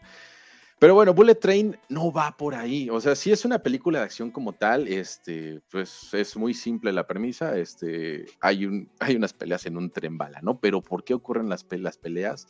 Este, es como que lo que nos lleva a ver la película. Sobre todo el tráiler es muy, muy cliché de lo que podría ser la vida en Japón de una forma futurista, ¿no? Muy neón, este, todo muy rápido. Y pues bueno, ¿qué más rápido que el Shinkansen o el tren bala? Este, esta película está, está mm, basada en un libro de un, este, de un japonés, de un autor japonés que se llama Kotaro Isaka, y, y en realidad el, el- libro se llama Maryville, y pues ahí compraron los derechos, este, y pues se, se viene esta película, ¿no? Nada, y, y antes de entrar un poco más allá, no sé si estén tan familiarizados con el término que se está poniendo de moda de, de película de algoritmo. Son de esas Ah, sí, películas que nos quejamos mucho. sí, pero son, o bueno, no sé si te referías a eso, Juan, o al, al tema de las pelis que hacen ya inteligencias artificiales. Pues creo que va un poquito de la mano, porque eh, estaba, no sé si tú tengas más características, pero estaba viendo que las películas de algoritmo, o bueno, ese concepto que a lo mejor ya puedes convertirse hasta en un género, este, pues el productor generalmente es el, el actor que, que participa en ellas, igual, eh, además del otro productor que, que pone su lana. El director como que siempre es una persona que pues está ahí nada más, no es realmente un director brillante y, y de repente son películas que, que sí se focalizan mucho a atender las necesidades de la gente, ¿no? Este, a, a cumplir, a cumplir con ciertos este, lineamientos. y como que queda muy de lado, pues como que el, el mérito artístico, podríamos decirle. No, no les veo Ujú. tanto mal a las películas de, de algoritmo, pero sí como que empieza a haber un cierto repelús hacia ellas, ¿no? Creo que la última de Ryan Gosling que sacó Netflix, creo que es The Grey Man, podría Yo ser yo no entiendo un- qué es eso de algoritmo, ¿me explican? podría ser un ejemplo justamente de esas películas. Digo, no sé si con lo que te, digo, no, no sé si lo que te, lo que acabo de mencionar te, te generó más duda que, Ajá, es que no sé qué es algoritmo. No sé qué es una película de algoritmo. ¿Tú cómo la Y yo creo que hay mucha gente que también no creo que sepa. O ¿no? sea, yo lo que yo sabía de este tema, Juan, Mm. eh, eh, y no sé de nuevo si va ligado al tema, es que ah, como en como en Westworld, Mike, que al final descubrimos que todos estábamos muertos, este se supone que la, la Warner y otras casas productoras grandes están trabajando con una nueva tecnología y en este caso ya hay un par de películas que existen y que se han hecho que se crean a partir de ideas que genera una inteligencia artificial. Estas, estas ideas vienen de eh, películas que han funcionado, no sé, en los últimos 50 años por género, porque por cada ingreso que genera o cada, cada dólar de taquilla que genera cada actor, vamos a poner el ejemplo de, de La Roca, Y entonces esta inteligencia artificial te genera una trama, te elige los actores, te dice cuánto va a costar la película y cuál sería de acuerdo al, al mercado actual la ganancia neta eh, en- a un nivel muy exacto de cuánto podrías ganarle si haces eso. Eso es, esas son las, las tecnologías que ya se están haciendo. Ya hay un par de producciones que se han hecho a partir de eso y sí han funcionado, pero no sé si esta Bullet Train sea necesariamente una película de algoritmo de inteligencia artificial, pero el- lo, lo que yo conocía es, es de eso, de esa forma ya estudios como Warner están trabajando de esa forma. Netflix. Que está muy demás, creepy, ¿no? la neta, Sí. ¿eh? Sí, ya estamos más cerca de Westworld que nada, ¿no? Sí, es, es- como que el focus group llevado a- al extremo, ¿no? Así de Sí. qué quieren ver y, Mm. este, y, y cómo voy a ganar mi dinero sin perder tanto, ¿no? Este, Mm. es- esa es la, es la parte creepy. Y O sea que por eso en el casting está Bad Bunny y por eso está Brad Puede ser, ¿eh? Es que puede ser eso, está muy cabrón eso. Mm. Exactamente. Meter a Bad. Bunny. Sí, pues Bad Bunny está en todos lados y meter, O sea, meter a Bad Rosalía Bunny, después va a estar en una también. pues podría ser, o sea, si, si, si Rosalía se convierte en a un artista redituable, así como lo es Bad Bunny, que si lo llevas a, a las luchas, te garantiza un rating, que si va Ah, a que un sale en las concierto... luchas ese güey también. Sí, en Exacto. estuvo en un WrestleMania, no nada más Estuvo en un WrestleMania, en exactamente. Que, que si lo pones a una gira mundial te va a garantizar No una determinada cantidad de dinero. Y si lo pones a una película también, este. Pues creo que va de la mano. O sea, no, no es una película. Yo no la sentí como una película de algoritmo al 100, Pero no estaría tan seguro por justamente la elección del cast, la elección del tema y cómo fue que se desarrolla, ¿no? Porque te- si hablamos del director David Leitch, este, pues él, figura más como voy a abusar un poco de ti, Ale, que como una persona de, como un director de segunda unidad. Este, igual ajá, sí, la, sí. la definición de Wikipedia, pero si nos la quieres compartir. que Un director de segunda, o sea, las películas tienen eh, fotografía principal y puede haber directores, o sea, puede haber, por ejemplo, en El Hobbit, en la trilogía del Hobbit de Peter Jackson, este güey Andy Serkis, Él eh, fungió como director de segunda unidad. Tienen su propio equipo, su propio crew, y lo que hacen es que no filman o no forman parte de la fotografía principal y hacen tomas que si bien son importantes para la película, no constituyen eh, eh, algo tan relevante o tan importante que el director tenga que estar involucrado. Entonces, eso es un director de segunda unidad. Sí, porque viendo la carrera de, de David Leitch, desde 1997 está participando en muchas películas relevantes, ¿no? Te puedo decir Fight Club, eh, pues estuvo en Daredevil, estuvo en Matrix Revolutions, estuvo en Constantine, estuvo en Triple X, en Señor y Señor Smith, en 300, en, en Born Ultimate, este, The Hangover, Ninja Asesino, etcétera. Tiene por lo menos unas Ujú. 40 películas, ¿no? Y es este, y en esta, pues no es como que su primera, la primera película que, que dirige como tal a este director. Creo que lo ubican más por la película de, la segunda película de Deadpool, una secuencia que hizo de Rápidos y Furiosos, la de Hobbs and Shaw, y una película que a lo mejor vieron, yo no la vi, de Charlize Theron que se llama Atomic o. Ah, sí, yo sí la vi, es como el John Wick, pero en mujer. Está divertida. Entonces, pues con esa, con esa idea, pues este contratan a David Leitch para llevar a, pantalla este, este, este libro de, de Kota y pues ahí tenemos como resultado este Bullet Train con Brad Pitt al, frente del cartel. Sin embargo, pues aquí como que el, el gimmick o, o, el truco dentro de Latinoamérica pues ha sido a Bad Bunny, ¿no? Que pues para bien o para mal, te puede caer bien o no, pues ahí está y jala, ¿no? Entonces, la participación de Bad Bunny este, como tal es breve, este, la película sale como cinco minutos, le hacen un, un background y, con eso tenemos un poquito más de, lo que puede hacer como actor, ¿no? Entonces había mucha gente que estaba muy encabronada porque estaba él, pero pues les digo, o sea, al final es para, para traer taquilla. y, y, la verdad, pues creo que algo que tiene este señor pues, es carisma, ¿no? Es, es, al final, es al final lo que vende y pues no, no molesta dentro de todo. Y Bullet Train, pues es una película mm, ya dentro de la historia, este contratan a Brad Pitt, Brad Pitt este, interpreta a Ladybug, ese es un nombre clave es, es, eh, para, para, la misión, se sube al tren y tiene que robar un maletín, este, sustrae el maletín de una forma muy sencilla, sin embargo vemos a otros dos personajes que es este, a, Tangerine y, a Lemon, que están interpretados por Aaron Taylor Johnson, que es el chico de, Kikas, que también viendo tiene un montón de películas, que también es, ha tenido como una carrera relevante, y a Brian Zari Lemon, que él es este, eh, Henry, perdón, que él es Lemon, y quizás lo vi que sale porque es el, él es este, él sale en Atlanta. Sí, es Paperboy. Es Paperboy. y, también sí. está, están muy geniales. Es una, es una dupla de, de asesinos que tenían la misión de rescatar a, al hijo de, de un Yakuza Gaijin que, que, se ha hecho de gran poder en, en Tokio y este y llevarle ese portafolio, ¿no? Todo esto pues va acompañado de una serie de, de enredos y peleas y demás porque al final contratan a más personas para poder deshacer la misión más difícil, ¿no? Más adelante en la película sabremos que todo esto pues era parte de, de un plan maestro para que todos se mataran entre sí pero bueno, este. spoiler. spoiler. Pero no está tan grave el spoiler. En realidad, todo lo, todo lo relevante de la película pues, es en relación a, a cómo vemos cómo este, pelean y se, y se tratan de eliminar entre sí estos, estos personajes sin saber por qué, ¿no? Porque Brad Pitt, pues, tiene que cumplir esta misión, en este caso Ladybug, tiene que cumplir con, su misión, pero pues él ya está harto de ser un pues, de, de, tener la vida que lleva, ¿no? Todo el tiempo se está quejando. Entonces, la, la premisa como tal es, pues, ¿qué haces con, con, el destino que te toca? Está muy, como que de repente profundo y de repente medio caricaturizado.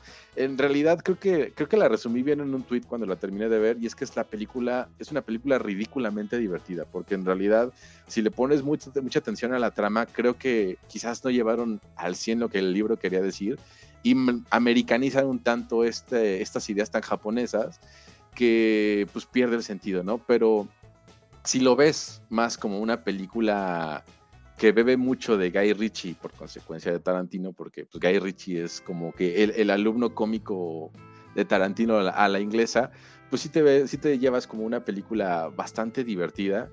Eh, y incluso en entrevistas estaba viendo que entrevistaban a Brad Pitt y a, y a David Leitch, y Brad Pitt decía que, que para él Jackie Chan, que era como su, su, referencia para esta película, era como el Buster Keaton de, nuestra era, ¿no? Entonces pude entender a través de esa frase como que lo que querían transmitir con esta película, y sí, es justamente eso, una película de acción muy divertida que no se toma tan en serio una premisa que podría ser pues, hasta cierto punto oscura, y, y, pues yo me la pasé increíble. De hecho, increíble. Incluso la pelea final, este, te la ponen ahí de I Wanna Be a Hero en versión japonesa y todo se vuelve una locura.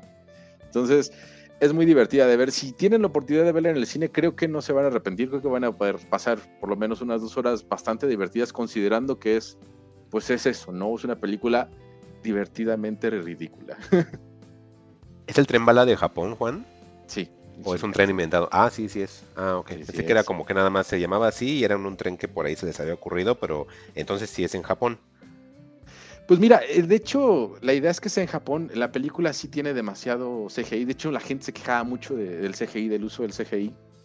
Sin embargo, como esta película creo que fue rodada durante tiempos de pandemia, pues los, los sets eran cerrados, ¿no? Uh -huh. Entonces tuvieron que hacer uso de esos recursos para poder hacer justamente la ambientación de del Justo tren bala. me de- respondiste lo que iba a preguntarte después porque me acuerdo que Ajá. Alec había dicho que ahorita por lo de la pandemia estaba cañón grabar allá. Sí, no, Entonces no, no hay ya vi acceso. que por dónde. Ah, ok, ok. No, pues ya, me, me quitó dos por uno, Juan, qué bueno. a ver, Alec.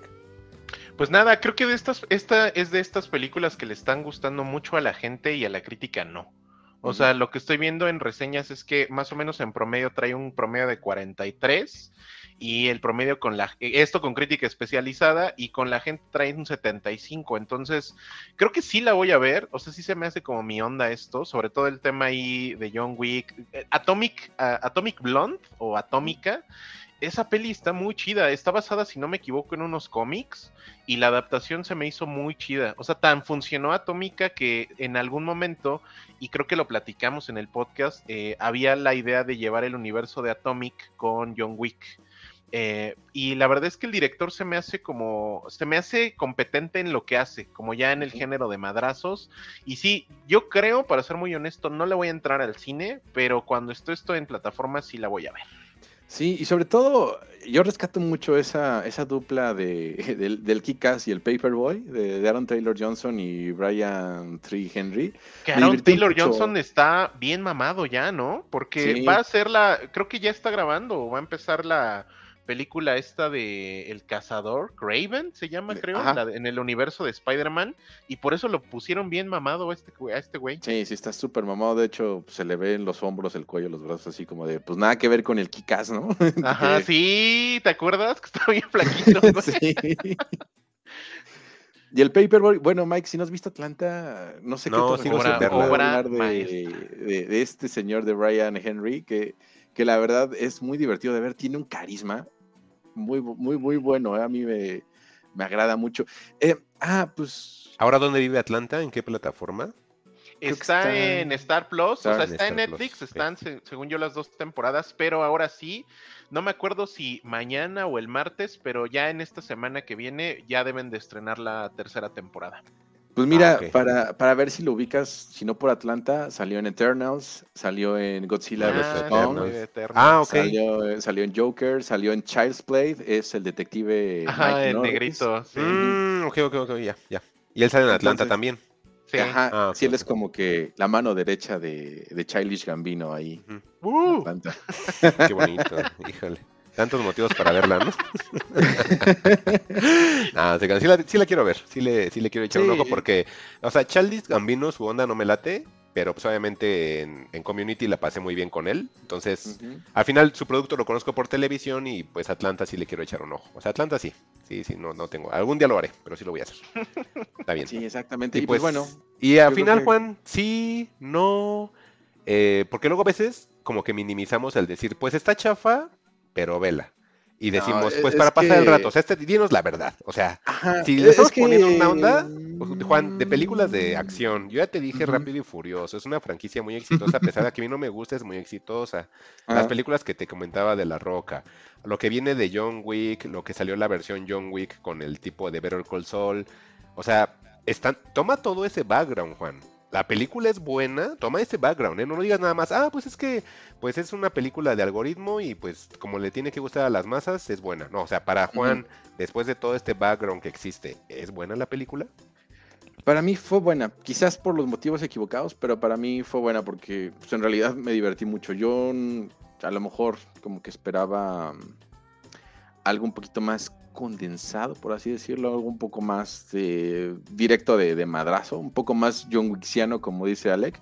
Pero en realidad al ver cómo abarcaba, cómo Brad Pitt te lleva con la película, cómo lo ves con su cara de desgano, así de, "Ah, ya no quiero pelear, ya por favor, Mm, este, alguien, mm, alguien sáqueme de mi miseria, este, me divertí mucho. Entonces, yo, te, yo, yo a ti te la podría vender por ese lado Guy Ritchiano, Ah, ok, que, que, que tiene la película, porque sí es. Eh, dice, a ver, Guy Ritchie, préstame tus copias, préstame tus apuntes y, te voy a copiar esto y esto y esto y esto y esto. Ah, Y, los personajes están muy basados en los personajes que podría ser Guy Ritchie, ¿no? Este, Sobre todo, por ejemplo, esa pareja que de Snatch, ¿no? De, de Ujú. Turkish con el, el otro chico que iban a, a- a- por la, a, co- a comprar una, una camper o Una cosas así, que les pasaban cosas eh, hasta cierto punto raras, pero pues el, el- el bromance ahí estaba y cosas así te hacen la película muy divertida, ¿no? Entonces, tiene la acción, está divertida y, te digo, entre, esos, entre esa terna, entre Brad Pitt y estos dos chicos, el, el y el Paperboy, me la hicieron muy llevadera. Quizás como película de acción, pues no te aporte tanto, porque pues las películas de acción ya están muy sobadas, ¿no? Ya es difícil este, poder este, impresionarte con algo, algo relacionado a eso, pero entonces la mezcla cómica y la acción y de repente ya aceptar que estás viendo algo inverosímil, te lo hacen muy divertido y yo me la pasé muy, muy bien. Entonces, por eso la destaco, por eso la traigo y por eso se la recomiendo. Yo les diría, véanla. Está, la idea es que la ven en pantalla IMAX, como todo en el mundo ahorita, que la ven en pantalla IMAX, pero igual, ya cuando llega a plataformas, no sé, a lo mejor me da la impresión de que llega a Netflix porque esto está patrocinado, mm. este, está hecho por Sony. Entonces, yo creo que va a ser difícil que llegue a otras plataformas, pero cuando llegue no dejen, no dejen de verla, ¿no? Igual, si, si tienen que elegir entre ver Minions en el cine o Bullet Train, yo elegiría ver Bullet Train. Ok. Entonces les recomendaría que hicieran lo mismo. Genial. Pues yo ya no tengo nada más que decir. No sé si Ale quiere aportar algo más. No, con eso. Ok, perfecto. Entonces, ¿quién, pues de los dos sigue mucho? Yo, yo, yo, porque creo que el plato fuerte de este episodio va a ser el, de Alec, otra vez. Bueno, es que sí, eh, Alec. se fue con, la calidad cinema más no poder. Ay, qué bonito, qué bonita forma de decir que no es con el tema de la semana, ¿eh? qué bonito. Pero, pero lo que vio Mike y que yo también terminé de ver ayer, Ah, ¿qué tal? ¿Y viste el episodio nuevo? Me lo, me lo, estoy guardando para verlo hoy. porque he estado viendo bastante tweets del autor de la obra, así como que impulsándola para que más gente la vea y pueda ver una segunda.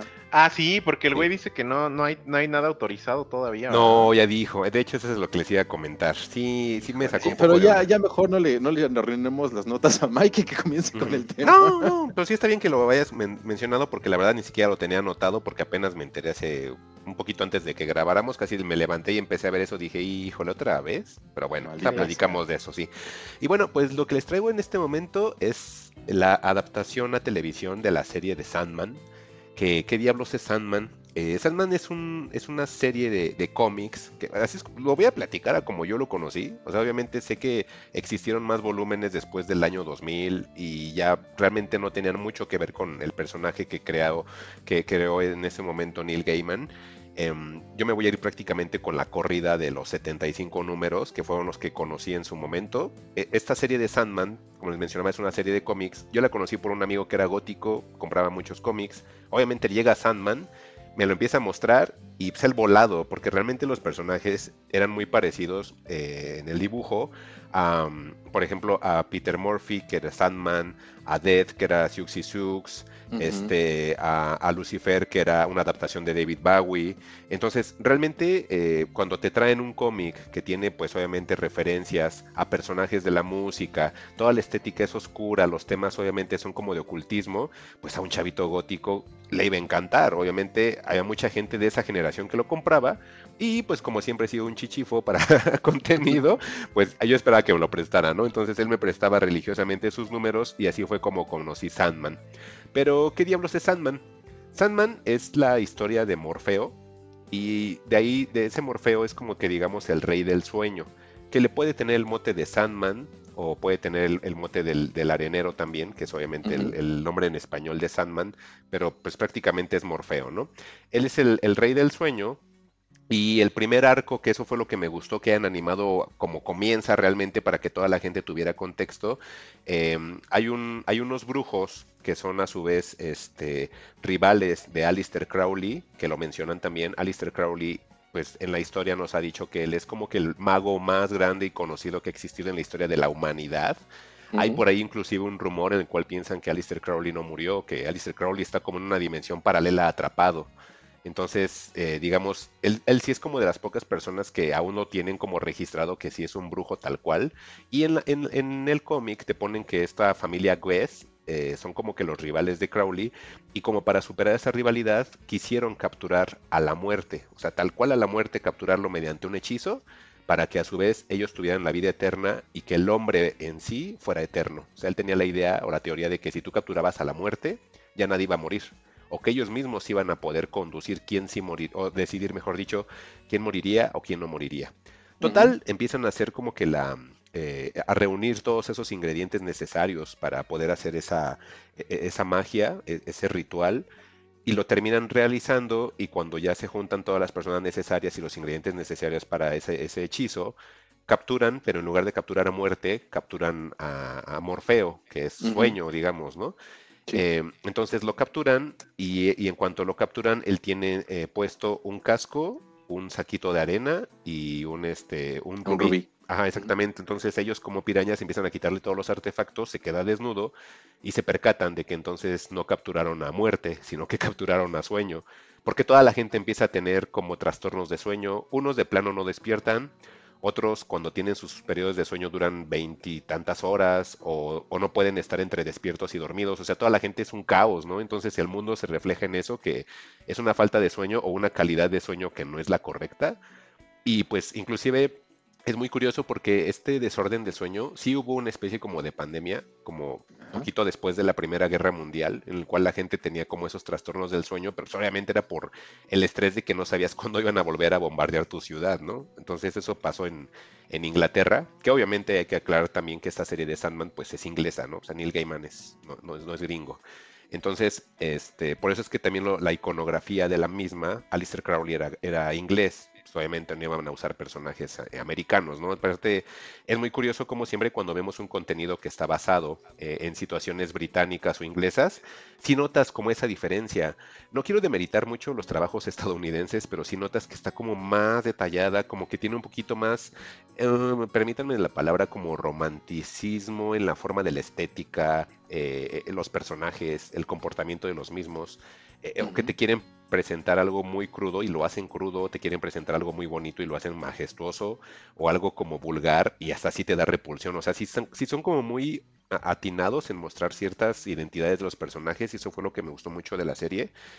Y bueno, eh, capturan a Sueño y toda la serie, el primer arco trata de que él tiene que tratar de zafarse de esa captura y empezar a buscar los los, los artefactos que le robaron. Entonces, toda la primer, el primer arco, que consta de, cuatro capítulos, es, es esa, es esa búsqueda de Morfeo en el cual tiene que recorrer, recorrer partes del mundo para poder este, hacerse de los artefactos que le, que le robaron para que así tenga su fuerza y otra vez tenga el poder sobre el reino del sueño y pues toda la gente vuelva otra vez a la normalidad. Digamos que lo que la gente vuelve a la normalidad es una consecuencia de que su mundo del sueño esté correcto, porque realmente lo que él quiere es volver a tener el poder que tenía, porque si él deja de tener poder, él tiene otros hermanos que son como emociones del, del ser humano, que al momento de que uno de los hermanos llegue a tener poco poder, los demás se pueden apoderar de su reino. O sea, realmente lo que quiere él es cuidar su propio reino. Ya en consecuencia que la gente tenga un sueño bueno, pues ya es una cosa distinta, ¿no? Pero lo que sí les puedo comentar es, la serie afortunadamente toca dos arcos. Yo podría, eh, son dos arcos los que adaptaron, que es uno el de Preludios y Nocturnos, que es el, Sí. la primera parte, y la segunda es la Casa de las Muñecas, la, ja- la, la Dollhouse. Pero mm, realmente el primer arco bien es nada más del, episodio 1 a 4. El episodio 5, el del restaurante, ese es un arco solito, como que salieron así en, en- en- en números pequeños. Y luego el del 6, que es el que toda la gente así explotó internet. El episodio 6 es del, de, de que Muerte y, y- y- y Morfeo se divierten con un humano al darle vida eterna. Entonces ese episodio 6, toda la gente está vuelta loca con ese episodio, dicen que es el mejor episodio, no solamente, y agárrate Alec con tu Better Call Saul, y no solamente es el mejor, ser- la el mejor episodio de Sandman, sino dicen que es el mejor episodio de la televisión. O sea que está así increíble, que hasta Sí. mucha gente decía que parecía que era un producto de BBC, BBC Network, o sea, de que está muy bien hecho. Y sí, la verdad, tanto el episodio 5 y 6 me dieron como inclusive una onda como cuando veía a Doctor Who en su momento, en el pico de Doctor Who, que decía, sí, es que así debe ser, no es necesario que, que me estés poniendo tantas locaciones, con que me pongas en un lugar con dos personas en una mesa y me estés dando un buen contexto, es la historia con eso brilla. Y tanto el restaurante como el, el, el del tipo este que vive eternamente son así, ¿no, Juan? Tú que ya los viste, son güeyes sentados, o sea, no pasa nada más que en un, en un cuarto todo, ¿no? Están platicando. Y, ajá, y está muy bueno. Entonces, todo eso es lo que vamos a encontrar en Sandman. Creo que es una muy buena adaptación porque sí pareciera una adaptación eh, casi fiel. Obviamente con los cambios que tenemos la época, porque por ahí hacen unos cameos Constantine, que no es John Constantine, sino es Joan, Joanna. Joanna Constantine. Ajá. Este, por ahí también el bibliotecario de Sandman. En, en el original es un, un- un blanco pelirrojo y aquí es una chica negra calva. Y por ejemplo, el Corintios eh, o el corintio, como le llaman en español, eh, es un chavo, ajá, ah, Corinthian, perdón. Este es un chavo homosexual, en el cual en, la adaptación, este, eh, perdón, en la obra literaria, o mejor dicho, en el cómic, no es así. O sea, es una persona heterosexual de lo más derechista que te puedas imaginar y aquí es una persona homosexual. Entonces, esos cambios, la verdad, no los veo para mal porque no afectan para nada el producto. Y por ahí la, la, participación, por ejemplo, de, perdón por los nombres, ¿no? Pero por ahí sale el, el, papá de Tyrion Lannister, que no es no ah, Charles Dance. Gracias, Juan. Y también sale esta mm, esa, esa, sí más o menos me sabía su nombre, Gwendolyn, la que es Gwendolyn Christie. Ajá, la de Game of Thrones, que ella es Lucifer, ¿no? Entonces, hay actuaciones muy buenas. Y no te quiero hacer spoiler, Juan, os lo voy a platicar un poquito más adelante, me lo voy a guardar un poco. No, no me lo voy a guardar. James, McAvoy eh, sale en el capítulo que te falta. Eso me lo expolió un tweet. Ah, ok, sí, sale James McAvoy. Entonces, para que luego le eches ojo, pero lo que puedo comentarles es esto. Y es una advertencia de Sandman también, porque creo que la gente no lo ha mencionado. Em, puedes aventarte el primer arco o sea, aventarte del 1 al 6. Y en serio, si en el 7 no entiendes el 7 y no tienes tiempo para ver del 7 al 10, eh, date ese tiempo. Porque el 7 a 10 creo que adaptaron un episodio muy complicado que yo creo que tendrían que haberlo metido en una temporada 2 o temporada 3, ya que estuvieras inmerso en el mundo de Sandman. Porque hay muchas paradojas, hay mucho, muchas situaciones de guion que tienes que ponerle atención. Porque si no le pusiste atención, 20 minutos después no vas a saber ni por qué están haciendo algo los personajes. Si, si te necesita mucha atención del episodio 7 al episodio 10, porque todo está como muy complejo y si es así de, sí, tienes que estar viéndolo, no puedes estar viéndolo y aparte con tu teléfono porque vas a perder muchos guiños del episodio y al final no lo vas a sentir tan, satisfactorio. Ese arco de, de, de, Dollhouse sí lo siento como de los más complicados, entonces sí necesita como atención. Ojo también que en ese segundo arco hay abuso infantil, no nada más psicológico, físico. Hay situaciones muy incómodas, Juan. Recordarás con lo del niño, el niño negrito que lo encierran, lo que le hacen. Entonces, eh, sí, es una serie muy buena, es una serie adulta. Por la situación de que te pide atención y por los temas que se tratan, no crean que porque es nada más algo famoso en este momento todos debamos de verlo, o como dice Bicho con familia, ¿no? Sí siento que este es como para que te des tu tiempo, creo que eso fue lo que me gustó de la serie, Juan, que la sentí una serie que decía, disfruto estar viendo esta cosa, me gusta, me, hace sentir bien, ajá, algo tiene que, está muy bien. Y, curiosamente que el protagonista, Juan, no es como ajá, no es tan el protagonista, como que es él, pero todas las historias, todos, todos brillan en un momento, ¿no? Todos tienen como su parte, y para que Alec, que ya se durmió y a ver si despierta, hay un cuervo que está muy curioso, que es su famosísimo Pato Oswald, ¿no? Matthew, ajá, su famosísimo Pato Oswald. Eh, por ahí en el 11, Juan, cuando lo veas. Ah, perdón, ya terminé lo de los arcos. Cuando terminó la serie el viernes sin avisar, lanzaron el episodio 11 en el cual vienen dos subhistorias y también están bien buenas. Yo esperaría, bueno, yo esperaba, porque en, Reddit precisamente decían que en la segunda temporada iban a abarcar el arco País de Sueños y Estación de, Tinieblas. Estación de Tinieblas, Juan, híjole, ese sí no me lo imagino haberlo adaptado. Y si sí, Juan, te, va, a volar la cabeza. te lo juro que Estación de Tinieblas es así, es la, onda. Mira, a ver, dime. Mientras, mientras Alex regresa de, conocer al Sandman, porque seguramente se nos durmió. es que está muy clavado. Sí, está muy clavado. ¿eh? Sí, está bien clavado. yo creo que esta semana estuviste muy clavada con Better Call Saul y lo entiendo porque es, te engancha mucho lo que hace Vince Gilligan y, pues obviamente quieres, cuando estás en la punta de, del mame de algo, obviamente lo vas a... Lo vas a eso nada más. Sí, claro. Y ves eso nada más, ¿no? Pero en cuanto se te pase ese rush Dale, una oportunidad a Sandman. Yo no tenía ninguna, ningún conocimiento, cero expectativa, nada, ni siquiera este, por asomo, nada. Entonces empecé a ver el, primer episodio y dije, ay, este cuate se parece a David Murphy, eh, digo, a Peter Murphy. Peter Murphy, ajá. Le, voy a preguntar a Mike, ¿qué tan relacionado están esos artistas como góticos de los ochentas con el, diseño de los personajes en la obra de, de Gaiman, no? Pero conforme fueron pasando los episodios, porque yo, que, yo me quedé con la idea de, ah, pues bueno, solamente va a recuperar sus artefactos que le roban. Y, o a lo mejor se, va a liberar de la trampa en 10 minutos.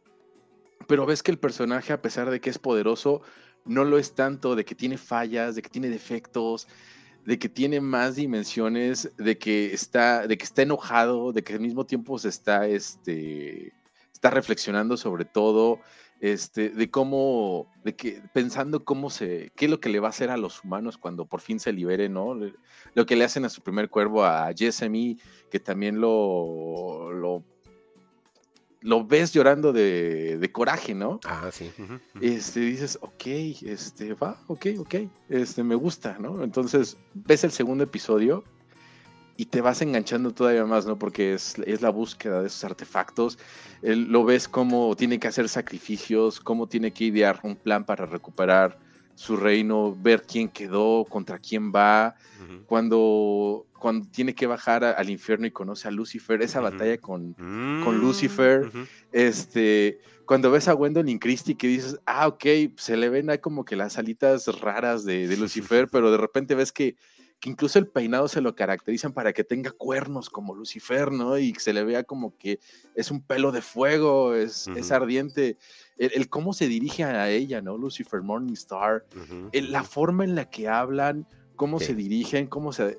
Es eh, eh, Tom Sturridge cuando te empieza a, a narrar, que está todo el tiempo hablando Ah, así, sí, como, sí, como ensoñando, pero al mismo tiempo declamando. sí. No, no, no, no. Fue Sí. fantástico. Esa es la Sí. palabra. Fue fantástico. Sí, y, ya cuando llegas justamente a ese episodio 5 y al 6, Híjole, el 6. eh, el 6 es, es- es genial, ¿no? Así de cómo, cómo sus hermanas, porque estaba viendo que, que, toda la- que todos los hermanos, los siete, los siete hermanos de, de, De de Morfeo. Morfeo, que son, son los eternos, esos también todos los eternos y todos empiezan con D, ¿no? E- Eso ya me, ya como que lo fui de- deduciendo, porque nada más te hablan en la serie de, de Desire, de Delirium. Death, es Dream, y, y hablan otros más, hablan de, de Destruction, o bueno, Sí, es, Es- está Desire, está Destruction, está. Ajá. Sí, sí, sí. y, y- y- y, pues vas, vas como diciendo, bueno, cuéntame más. Es que eso es algo que, algo que me gustó mucho de esta serie y es algo que no me ha pasado, no me había pasado en tanto tiempo, ¿no? Era el cuéntame más.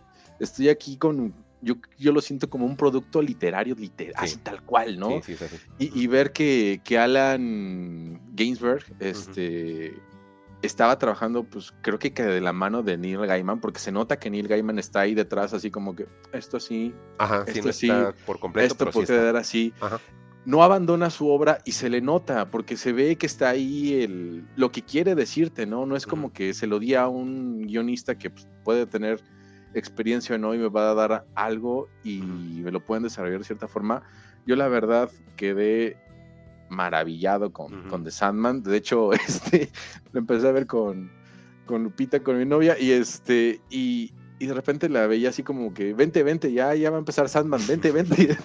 Y así, yo tengo que trabajar, déjame, ¿no? Así de, no, vente, vamos a ver, es que quiero ver más. Ajá, sí, sí está curiosa. la Este, serie. e- el, el cómo desarrollan las pesadillas, los sueños, e- ese, ese arco de Dollhouse y, y cómo te explican el vórtice y cómo pueden este, colapsar los reinos. Ujú, ujú. Se nota que hay como una mitología detrás, ¿no? Eh, Está, está adaptando ideas este, arcaicas este, de Ujú. ciertas culturas Sí. y las está llevando a, a su libro ciertos folk tales, como leyendas, este, y, lo, y lo va metiendo ahí y es, no, o sea, creo que creo que ya hasta me emocioné de, de nada más platicarlo, este, pues muy, muy buen trabajo lo que hicieron Alan Gaisberg, Neil Gaiman y, y David Goyer, este, el cast está, está increíble, también de, ahí entendí por qué estabas con el mame de Constantine o Constantine, Sí. que era lo correcto. Sí, era Constantine, no Constantine. Pero bueno. A, a mí me gusta más cómo lo pronuncian en la serie, ¿no? De John Constantine. Constantine. Ajá, Ajá, sí, y, y más raro, ¿no? como, y con Tom, Tur- Tom Sturridge ahí pronunciándolo con su acento inglés de, de narrador, no, Claro. no, no. Les voy a, de serie. La- y como un plus, Juan, este, en los créditos, son los primeros créditos que sí veo, que no le doy skip al siguiente episodio por lo siguiente. El tipo que ilustraba las portadas de Sandman en las novelas es Dave McKean. sí. Entonces Dave McKean también se encargó de hacer el arte de los créditos finales de cada episodio. Y aquí les estoy mostrando ambos. La gente que nos está escuchando, pues ahí nada más pónganle en Google Dave McKean, portada Sandman, para que vean cómo eran las portadas de Sandman. Mucha gente las criticaba porque decían que alejaba a los, a los este, lectores, pero eh, obviamente no los iba a alejar porque después sacaron un libro de arte de puras portadas y contraportadas de Dave McKean. Algunas podrán ustedes ver en las imágenes que algunas están inclusive hasta enmarcadas. O sea, obviamente esto cómo te va a alejar, ¿qué, qué les pasa? Obviamente entiendo que en ese entonces, como era principios de los 90, pues preferías ver la portada del Superman cargando algo, ¿no? Pero pues esto eran las portadas de ese momento de, de Sandman. Y Dave McKean hace el, el arte de los créditos de cada episodio final. Entonces siempre los dejaba. Desde que me enteré, me enteré como en el capítulo 3. Le regresé a los dos y dije, ay, sí es cierto. Entonces, híjole, Sandman es arte puro. Yo hace tiempo me acuerdo que, que dijiste, Juan, que decías que eran muchísimos números. Sí son muchos si tomamos en cuenta el, el como que el, el relanzamiento de la serie que tuvo en el 2000 con historias nuevas. Sí. Inclusive por ahí tiene un crossover con Lock and Key. No he visto nada de Lock and Key porque dicen que la serie o la adaptación de Netflix sí es muy mala a diferencia de lo que hizo este eh, el hijo de Stephen King es Joe Hill, ¿verdad? El- Joe Hill, ajá. Que a diferencia de lo que hizo Joe Hill, que sí se queda muy pobre. Por eso es que no le he entrado a la adaptación de, de Netflix. Pero me dicen que es de niño, entonces a lo mejor la veo con mi hija, que ella es fanática de Lemon y Snicket y una serie de eventos desa- desafortunados, que está genial también esa adaptación de Netflix, porque sí adapta todos los libros. Entonces, igual con ella me aviento Lock and Key y ya luego les platico el por qué tendría una relación con Sandman. Pero pues prácticamente esto es lo que tiene, tiene la serie. Eh, en Dollhouse hubo algo que, que sí me gustaría mencionar, que se me hizo muy curioso, porque en estas épocas de, de ¿cómo se puede decir? De inclusión. De es que hay inclusión e inclusión forzada, pero aquí con la situación de lo que les comentaba de, del Corintio que, que es homosexual, o del, del protagonista de, de, Doll- de Dollhouse, que es el que es como travesti, Juan, Sí. eh, llega a tener como que un, un- un- un discurso en el cual se me hizo como muy curioso porque mm, lo sentí como que él hacía una crítica pero a la heterosexualidad en esa situación de que la gente no se quiere como como salir así, no quiere como salir de sí mismo, como que siempre están como atados al que dirán y todo, y él como que hace un monólogo en su teatro del cual dice eso, dice, pues yo soy así, pues ya si a ti o a él no le, no le importa, pues no, a mí, a mí no me interesa, o sea, yo soy así, yo no tengo por qué regirme su- con sus reglas y todo, y empieza a cantar y dije, "Ah, ok, entonces eso sí es inclusión con un discurso real, ¿no? Y dices, eso está padre. Entonces, yo sí invito Sí. la verdad a la gente.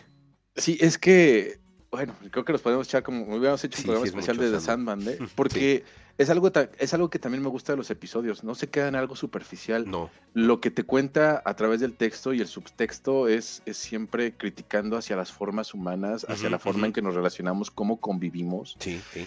Cómo de repente igual este y, eh, Morfeo te puede ver como con desprecio raro, pero pues tú te lo buscaste. Sí. Y, y- y bueno, también, por ejemplo, ese episodio 5, ¿no? De cómo sería un mundo sin mentiras. Hacer esa Ah, exploración Sí, sí. es también, wow. Sí, es, que, es que yo creo que sabes qué, Juan, lo que sucede es que todos los hermanos de, de- de Morfeo es como si nos vieran y si fuéramos unos hamsters y nos están observando nada más de cómo hacemos, entonces es bien fácil que ellos puedan puntuar ciertas situaciones porque lo están viendo desde fuera. Sí, sí, incluso cuando el episodio final, antes de este Mm. episodio ese especial que se que, que Ujú, que sacaron ayer. que, se que este sueño Morfeo confronta a, a Deseo, que va a su reino y dice, Ah, ¿por sí. qué hiciste lo que hiciste? Ajá, ajá. Tú, eh, nosotros estamos para servir, no eh, para servirles a ellos, no al revés, y no se te olvide, ¿no? Entonces, son cosas que, que dicen, ah, ok, o sea, Sí. te, te estás metiendo de formas muy, muy lindas en mi cabeza y creo que, creo que me voy a arriesgar a decirlo, creo que Sandman es la mejor serie que tiene Netflix actualmente Yo creo. en todo su catálogo. Yo creo Con el, que con sí. el perdón de Better Call Saul. Y de Stranger Things 4 o 5, no sé cuál fue la última, pero sí es que está, es que estaba empezando también, pero va empezando bien, no va empezando mal como lo de Netflix. Y ahora, de lo que acabas de decir de que una segunda temporada, se supone que todos esperábamos que eso sucediera, pero sí apenas me enteré de que pues no es nada seguro todavía. Entonces, Sí, o sea, hay que, tiene que haber más descargas, hasta la gente le tiene que sí, gustar más. tiene que gustarle más. Y pues bueno, es lo malo de vivir en la, en la época de, del click, ¿no? De Pues que así es. democráticamente te digan qué es lo que tiene que seguir y Ujú. no. Sí, pues a ver qué sucede. Y fíjate que en el último capítulo, ya para terminar ya de mi parte, Juan, y darle paso al, al, al tema Sí, de- yo también Alec, ya. Este, en ese último capítulo que sacaron, eh, yo creo que a lo mejor podrían dárnoslo así. A lo mejor tratar de contener un poquito más las cosas, no ampliarlas tanto, que quizá también caería en el riesgo de que perdería algo, ¿no? Pero pues mínimo que sí nos den como más contenido de Sandman. O sea, este, este, este regalo, por decir de alguna forma, porque no es un regalo, va a incluir en tu, en tu membresía, pero que de repente la saquen sin anuncio y de repente, órale, ahí va el 11 y no nada más el 11, son dos historias. Que la de gatos te va a volar la cabeza, pero nada Y es la digo. que quiero ver ya. Sí. Entonces, este, pues nada más, eso es lo único que les quiero decir. Y pues, Alec, Ya Pues nada, muchachos, la verdad es que no, no sé aquí qué decirles, se escuchan muy emocionados. De nuevo, a mí todo este pedo del lore de, de- de Sandman no lo conozco. Eh, por lo que ustedes comentan, creo que le voy a entrar con muchas reservas, porque no porque no me guste este tipo de historias, sino porque en realidad no conozco y no sé si va a ser demasiada información por procesar. No sé qué tan bien llevada esté la serie si no conoces nada de la de las referencias este, de la novela gráfica, pero la verdad es que creo que sí, sí le voy a entrar a este, a este tema. Creo que no yo- necesitas, ¿verdad, Juan? No, es justamente lo que te iba a decir. Yo no tenía ni idea de lo que estaba viendo y me voló la cabeza. Y creo que creo que si estás igual que yo, es mejor a que tengas referencias de expectativas porque luego suelen ser traicioneras, ¿no? Sí, pero fíjate que ahorita tienes las dos versiones, Alec, del que nunca había visto Sandman y del que leyó todo Sandman. Entonces, yo digo que bien. Juan, que nunca le había entrado, le gustó también. Entonces, sí. Y si le quieres ahora entrar a los cómics, Juan, este, hay una página que se llama Comics. bueno, bueno, si nada más quieres seguirte como el arco, que es el que yo vi, son 75 números. ah, Pero son números de esos que son de 15 hojas, Juan. O sea, están, y luego en cada, en cada hoja viene una viñeta completa. O sea, son, están bien cortitos. Con decirte que los primeros cuatro capítulos yo creo que son como en el cómic, como 20 números.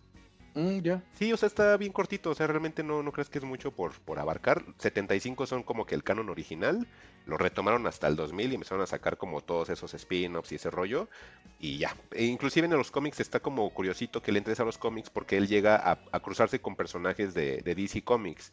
Había un personaje que yo conocí por Sandman que es como un caballero. Eh, se llama Hildegard o Hildegard, no sé cómo se llama el tipo este. Sí. Este, pero es un caballero que tiene una maldición que cuando dice las palabras en latín de la maldición se convierte en un dragón. Entonces, ese personaje sale en Sandman y yo no sabía que era de DC recurrente, ¿no? Pues ahí yo lo conocí.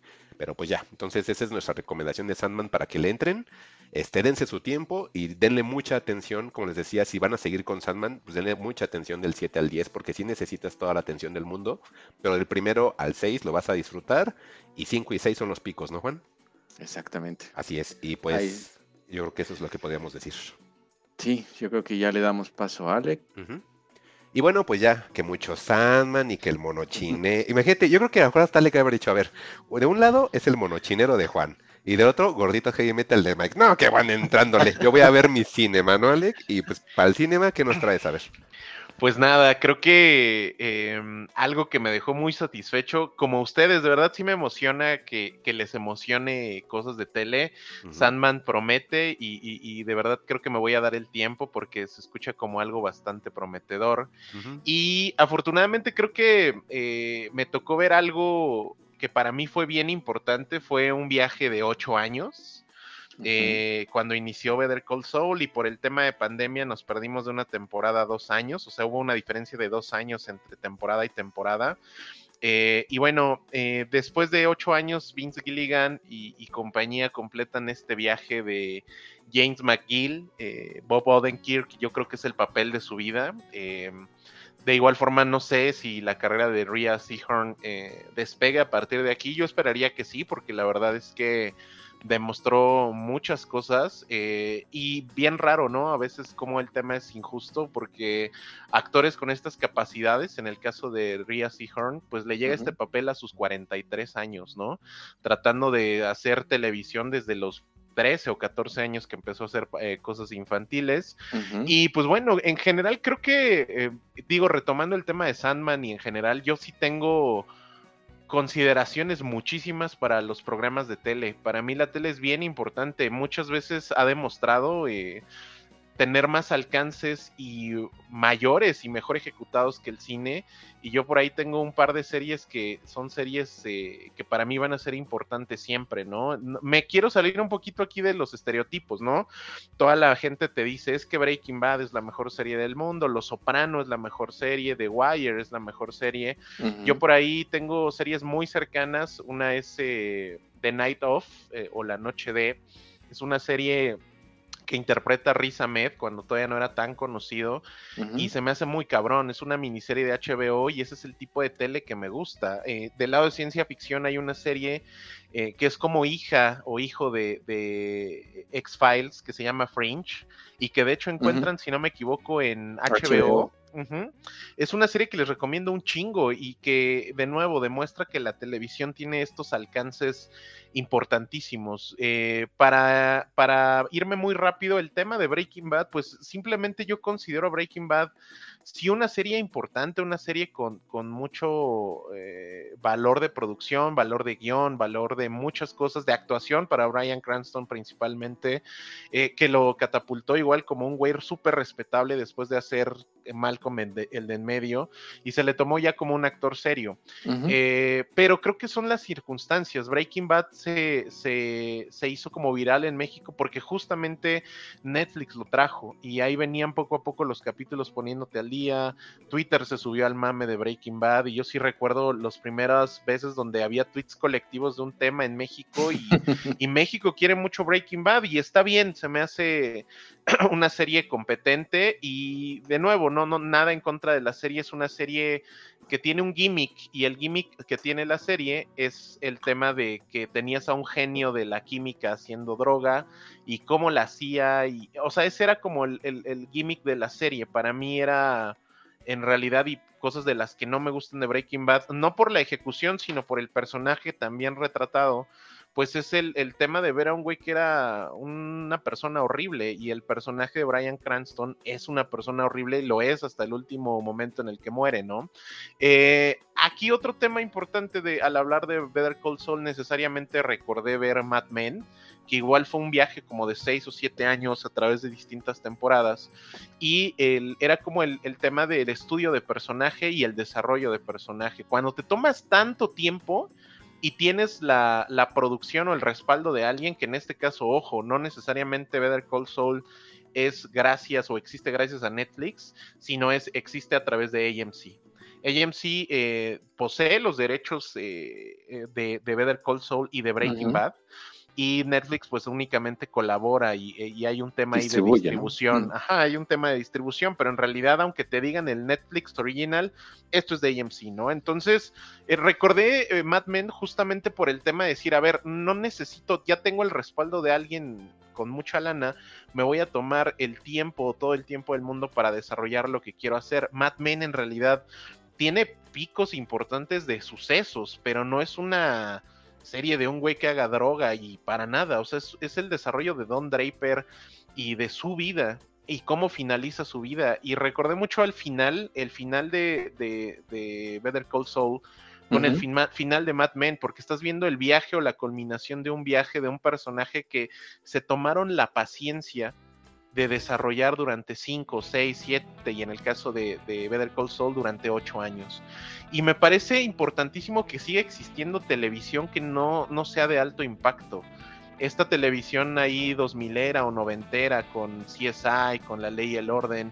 O sea, no hay, eh, es un tipo de televisión más eh, de, que requiere más paciencia de tu parte como audiencia, pero que te paga muy bien y que te paga sobre escenarios eh, lo más plausibles posibles. Creo que definitivamente Better Call Saul, a pesar de todo el, el este, esta burbuja de, de, irrealidad que te crean al, al, saber que los planes tan elaborados de Jimmy y de, y de Kim siempre funcionan, pues eh, o sea, es una burbuja que es muy delgadita, puedes decir, o sea, este pedo ni de broma, o sea, es cierto, esto no me la creo, uh -huh. y, e irte o creerte un poquito esa fantasía, ¿no? De que puede haber planes tan bien desarrollados que funcionan, ¿no? Y, y, y son cosas que, que de nuevo retratan el día a día.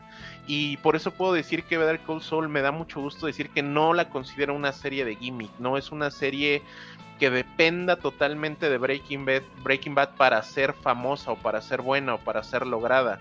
Claro uh -huh. que parte de ahí porque es un personaje que parte de, de, de, de Breaking Bad, finalmente esto es un spin-off, pero el desarrollo de esta última temporada que dividieron en dos partes, creo que lo considero la mejor cosa que se ha hecho en televisión en los últimos 20 años. 13 capítulos se entregaron para esta última temporada y los últimos seis capítulos demostraron eh, una evolución de Vince Gilligan y de su equipo, no solo en el tema de desarrollo de personajes, sino en la fotografía, en el nivel de dirección, en la creatividad para las tomas que ya son clásicas de, Vince y de todo su equipo. Eh, le dieron oportunidad a, a, Bob Odenkirk de dirigir, a Rhea Seahorn de dirigir, a Giancarlo Esposito de dirigir hubo oportunidad para todos de crecer, de, de, evolucionar y de contar una historia que valía la pena ser contada. El final eh, no a todos les va a gustar, a mí me, me pareció maravilloso porque no es una televisión de alto impacto. Creo que al final, sobre todo en el final de, de Better Call Saul, recurre a la realidad y se olvidan por completo de esta burbujita de, fantasía que tenía Better Call Saul al final eh, tienes que pagar las consecuencias, puedes redimirte o no, porque de nuevo, el, el, contrario al personaje que escribió Vince para, para Brian Cranston era un personaje miserable, Walter White es un güey miserable, es un güey egoísta y que eh, el perfil de persona era justamente lo contrario a lo que retrató en Better Call Saul.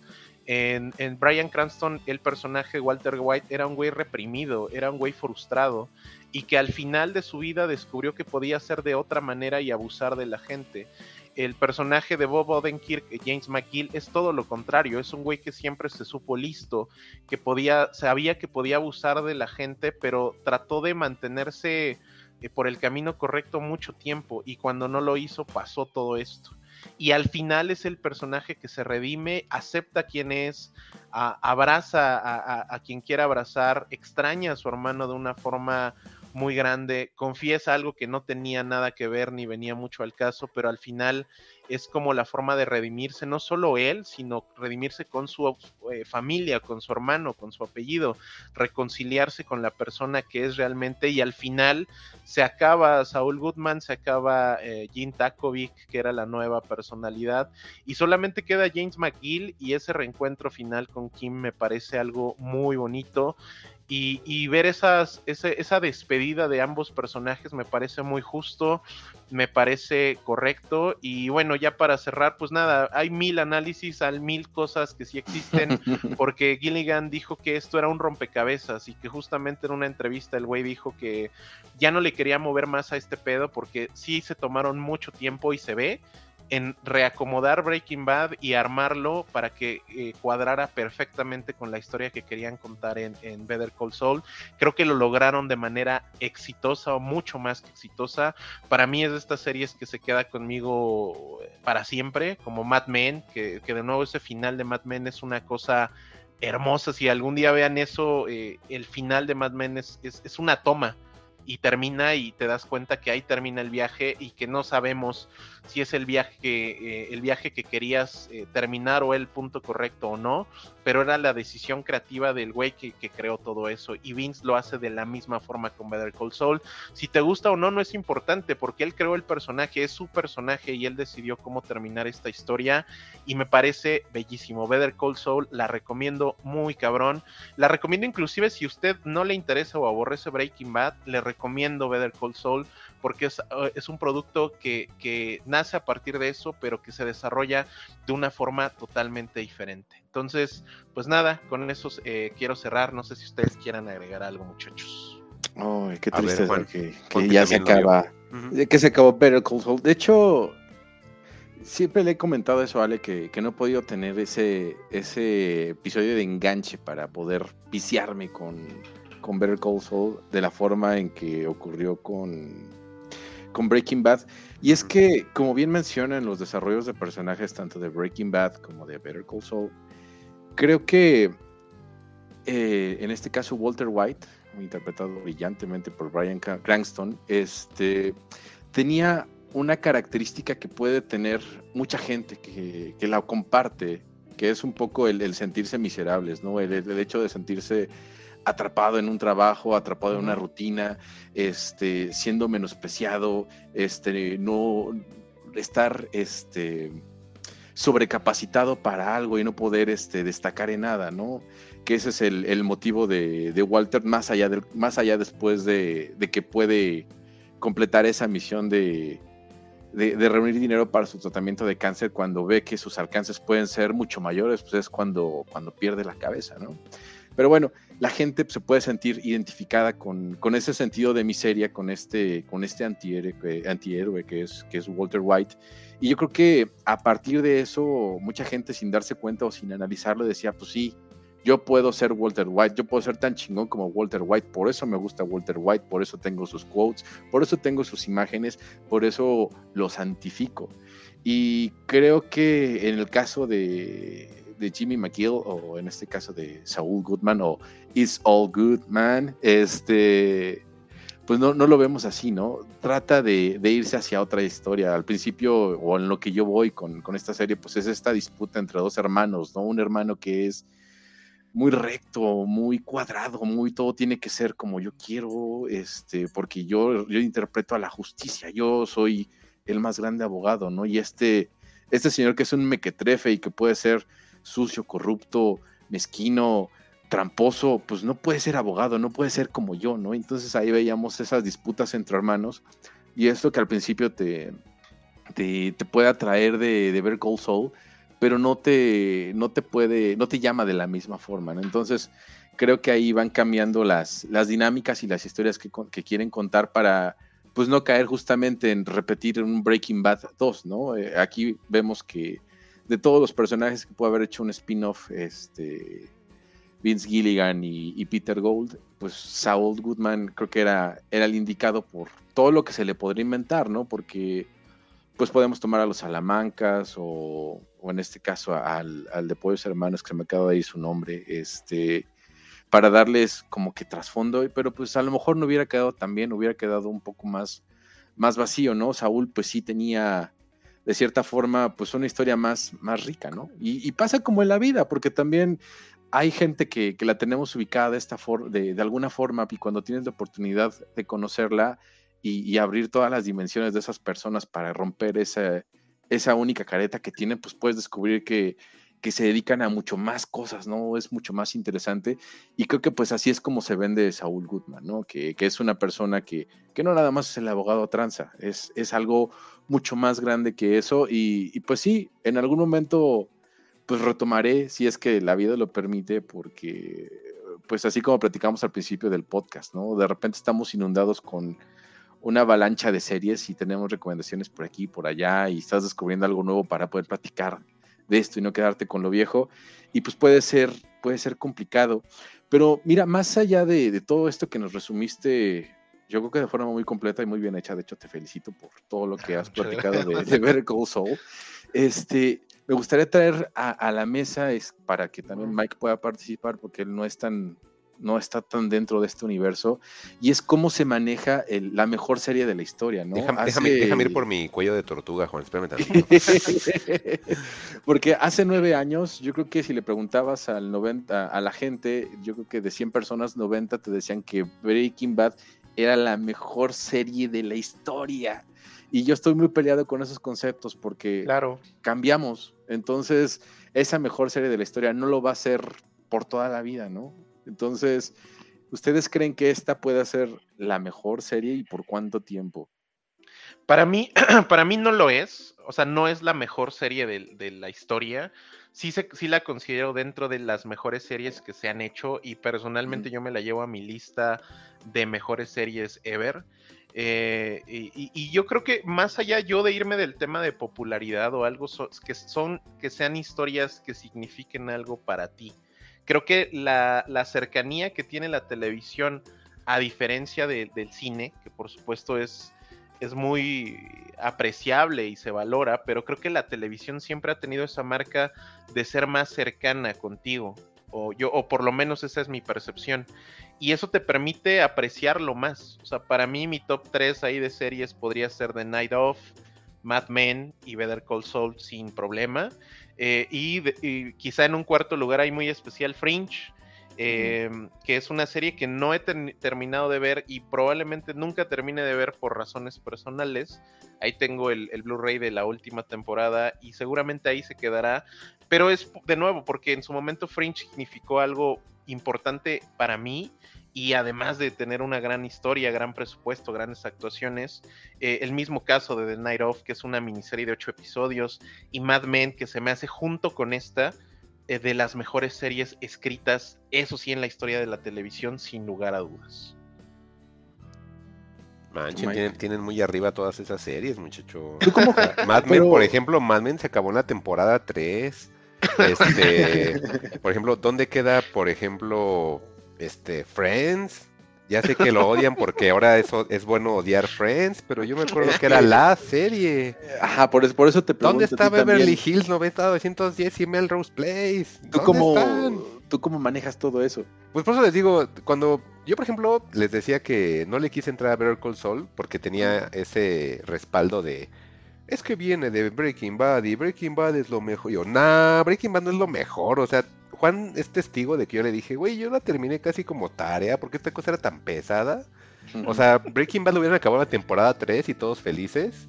Y ahí sí, cuando me hubieran dicho que era la mejor serie de todos los tiempos, les hubiera creído. Como con Twin Peaks, que si hubiera sido una temporada, hubiera sido la mejor serie de todos los Mm. tiempos. O sea, es que es muy complicado encumbrar una serie como de todos los tiempos. Sí entiendo el amor que le puedes tener a la serie. Sí entiendo que, que te llegó a buenos momentos, pero todas tienen un pico. Entonces, en- no, no todo termina bien. Eh, eh, son contadas las series que terminan perfecto. Ni Sopranos, ¿eh? Siendo Sopranos, ni Sex and the City, ni Roma, que era una adaptación que estaba este, ya sustentada por varios este, compendios históricos y por revistas, este, ¿cómo se les llama? Especializadas. O sea, ni aún así Roma se salva de eso. O sea, no hay, yo sigo pensando que no existe la serie perfecta salvo Sandman. No, no es cierto. No, pero o sea, no hay. O sea, es como inclusive yo les comentaba, imagínense que eso fuera como una tónica. No existe la, la mejor serie. O sea, sí son Sí, buenas totalmente series, de ¿no? acuerdo, Sí son de buenas series, sí, sí lo son. Y todas tienen un, un común. Por ejemplo, ahorita los ejemplos que da Alec, por ejemplo, podemos ver que son ejemplos muy despegados uno de otro y no son ni parecidos. O sea, French no es parecido para nada a Better Call Saul No. y para nada parecido, no sé, o como cuando trajiste a Mare of Easttown, que también podríamos decir que es la mejor serie. sí, sí. ¿no? Entonces, o Game of Thrones, que sabemos cómo terminó Game of Thrones y, y tuvo su mega pico, ¿no? Y Sí, ahorita ya claro. lo odiamos, que pero seguramente el domingo, bueno, hoy vamos a Al entrar ahí. Hoy, al rato. hoy, se estrena la casa del dragón. Al rato la vamos a ver seguramente. Por eso les digo, no existe la mejor serie. eh, sí hay muy buenas series y todas las que acaba de mencionar Alex sí coincido de que en su momento fueron algo que nos dejaron muy bien, muy bien parados, muy bien entretenidos o lo que quieran decirle, pero yo creo que sí puede haber como ese error de que digamos que es lo mejor de lo mejor. Aquí afortunadamente tenemos un ejemplo que se mantuvo, como dice Alec, ocho años, ocho años en una televisión contemporánea creo que ya es, Es un mucho. mérito, es mucho. Sí, Eso es, cabrón. eso es lo que yo que pro- creo que podría aplaudir de ella y es lo que va a hacer que en un momento la llegue a tomar. Pero se me tiene que quitar mucho de la cabeza el Breaking Bad porque la verdad yo la pasé muy mal. Los fanáticos de Breaking Bad ah, son muy odiosos. Sí. Normalmente son personas que luego ni ven nada y todo lo saben por el mame o por resúmenes del Sí. te lo resumo así nomás y realmente ni un capítulo se han sentado a ver, ¿no? Y Oye, todo lo que saben. Ajá, Ajá. ajá, y Entonces podríamos, es que me- eso que acabas de decir me llamó mucho la atención. Podríamos, este, entonces empezar a despreciar a los fandoms por cómo nos Eh, venden siempre, las ¿no? cosas. Siempre. Claro. Es que es que son ellos y hoy día la, la onda de la cultura que tenemos de que todo es como les decía un clic. Es bien curioso que todos te dicen, es que yo lo vi por un TikTok. Es que Sí. me recomendaron tal y la vi. Ah, ¿ya la viste? Pues no, mejor vi el resumen de Fede Lobo. Y yo, ah, ok, entonces no lo viste. Pues sí, con el Fede Lobo. "Mm, sí, sí, pero no lo viste. O sea, no, no, no te sentaste a la hora y media, hora cuarenta que dura el contenido para saber si de verdad te gustó. ¿Qué escena te gustó más? Ah, mira esta. Y te ponen una escena que en YouTube está tal cual la escena. Esta es la mejor escena de la película. Ay, ¿quién dice? Pues es que Fede Lobo dice que es la mejor escena. O es que él te lo resumo así nomás. Dice que es la Claro. mejor escena de la Latinoamérica unidito así de. Ajá, pero no viste la película. A lo mejor hubo escenas que te pueden gustar a ti más. O sea, son cosas así que les digo que siento que a veces sí está matando un poquito el contenido. Y como que a lo mejor como encumbrar algo que a lo mejor no lo es. Y yo de Better Call Saul les digo, o sea, mi único problema es el rollo de que viene de, de Breaking Sí. Bad, pero ya ustedes muchas veces me han dicho que no es tan de Breaking Bad, entonces a lo mejor me puede gustar. Pero sí es un logro esto de lo que les comentaba, de la duración de la serie. Sí. Y que aparte de los comentarios que sí sentí, o sea, el, el fandom de Better Call Saul al menos lo veo más contenido y lo veo como Sí. que un poquito con más tablas de que te dicen es que es por X, Y y Z y sí te dan hasta un argumento completo y todo, ¿no? Y sí siento que no ha sido tan atacado como en otros contenidos como Stranger Things con los, con los bloggers, este, con los chavitos esos que sac- sacan sus TikToks, o sea, sí lo siento como que no está tan metido en esa onda todavía. Ok, oye Alec, ahorita con, respecto a lo que dice Mike, si comparáramos a Walter White contra, contra Saul Goodman, creo que eh, Walter White es muy fantasioso y creo que eso es lo que de repente desataba que, que hubiera una euforia por el personaje. A Jimmy McGill ¿lo ves como que en la misma línea o, o es justamente por eso que no tiene la popularidad que en su momento llegó a tener Sí, Breaking Bad? no va a pegar por eso. O sea, yo, yo la otra vez fui a un lugar de alitas horrible, no vayan, ni les voy a decir cuál es. Y me daba mucha risa porque en este lugar que se llama, bueno, la- el título del, del local trae mafia. Entonces es como... como Híjole, sobre insurgentes. ¿Por qué te es- es metiste ahí? como- Sí, ya sé como- dónde. Es como un lugar así de alitas que trae el tema de la mafia y entonces adentro Ajá. hay unos grafitis o unos murales de Mm. El Padrino. Sí. Ajá, obvio. Y, y, o sea, de, de varios, o está, está el Chapo y así, cosas horribles. Y está Walter White. Y es así como de. Ujú. ah, o sea, Ay, no. Jamás vas a ver ahí a James McGill porque, pues no, se trata de otra cosa Sí, es otra cosa. diferente. O sea, Sí. no es. Y por eso me gusta mucho Better Call Saul, que no depende necesariamente de, de esta historia para contar la propia. Y eso está bien chido. Te hubieras seguido un poco más hacia Don Sachi el Pancingo, Alex, te cruzas y ahí están las Burger Sansons que te digo. Ahí te hubiera- y A ahí que te escuchar ahí. TV A con que te cantaran Coffee ¿qué? TV con un cajón. pero está bien bueno, pero bueno, en fin. Ajá. Y pues nada, creo que, creo que con eso quiero cerrar. Y, y de- deje- dejemos de hacer nada más, quiero cerrar esto con esto, la pregunta. Eh, o más bien con este comentario, dejemos de preguntar, ¿es mejor que Breaking Bad? O sea, la respuesta obvia es sí, pero no tiene nada que ver, o sea, realmente no... No, no, no funcionan así las cosas y, Ujú. y- y creo que vale la pena decir que Better Call Saul es una gran serie. Totalmente de acuerdo con Mike en, en esta parte, raramente. No existe la mejor serie del mundo. No. La va a existir para ti, para cada quien. y eso es bien chido, llevarte sí, de sí. nuevo. O La para que cercanía-. Esa- exacto. Y la cercanía que te da la tele, que no te da el cine, es justamente eso. El llevarte series toda tu vida, para toda tu vida. Y va a ver tu serie favorita y si te gusta a ti, qué chido. Y si significa para ti que es la mejor serie del mundo, lo es. Y dicho eso, Better Call Saul no es la mejor serie del mundo. Para mí es una gran serie y en general una gran historia. Y de nuevo, ojalá Rhea Seahorn de aquí despegue y no se trate otro, se tarde otros 43 años en tener otro papel así de importante, porque es una gran actriz y junto con Peggy de Mad Men, Ah, considero el personaje femenino mejor escrito de la televisión. Ay, sí, Peggy también era la onda. Sí. Sí, es cierto. Sí, ya me acordé. Y pues Ay, pues- nada, señores, ¿ustedes con qué quieren cerrar? Con el Pues- plus de que Rhea Seahorn está bien guapa. Sí, muy guapa mi Rhea Seahorn, ¿eh? Hay muchos caldufos aquí. ¿verdad? pues entonces yo creo que vamos a, a cerrar este episodio, no sin antes recordar que pues hoy es eh, House of the Dragon, a ver qué nos Uh, trae.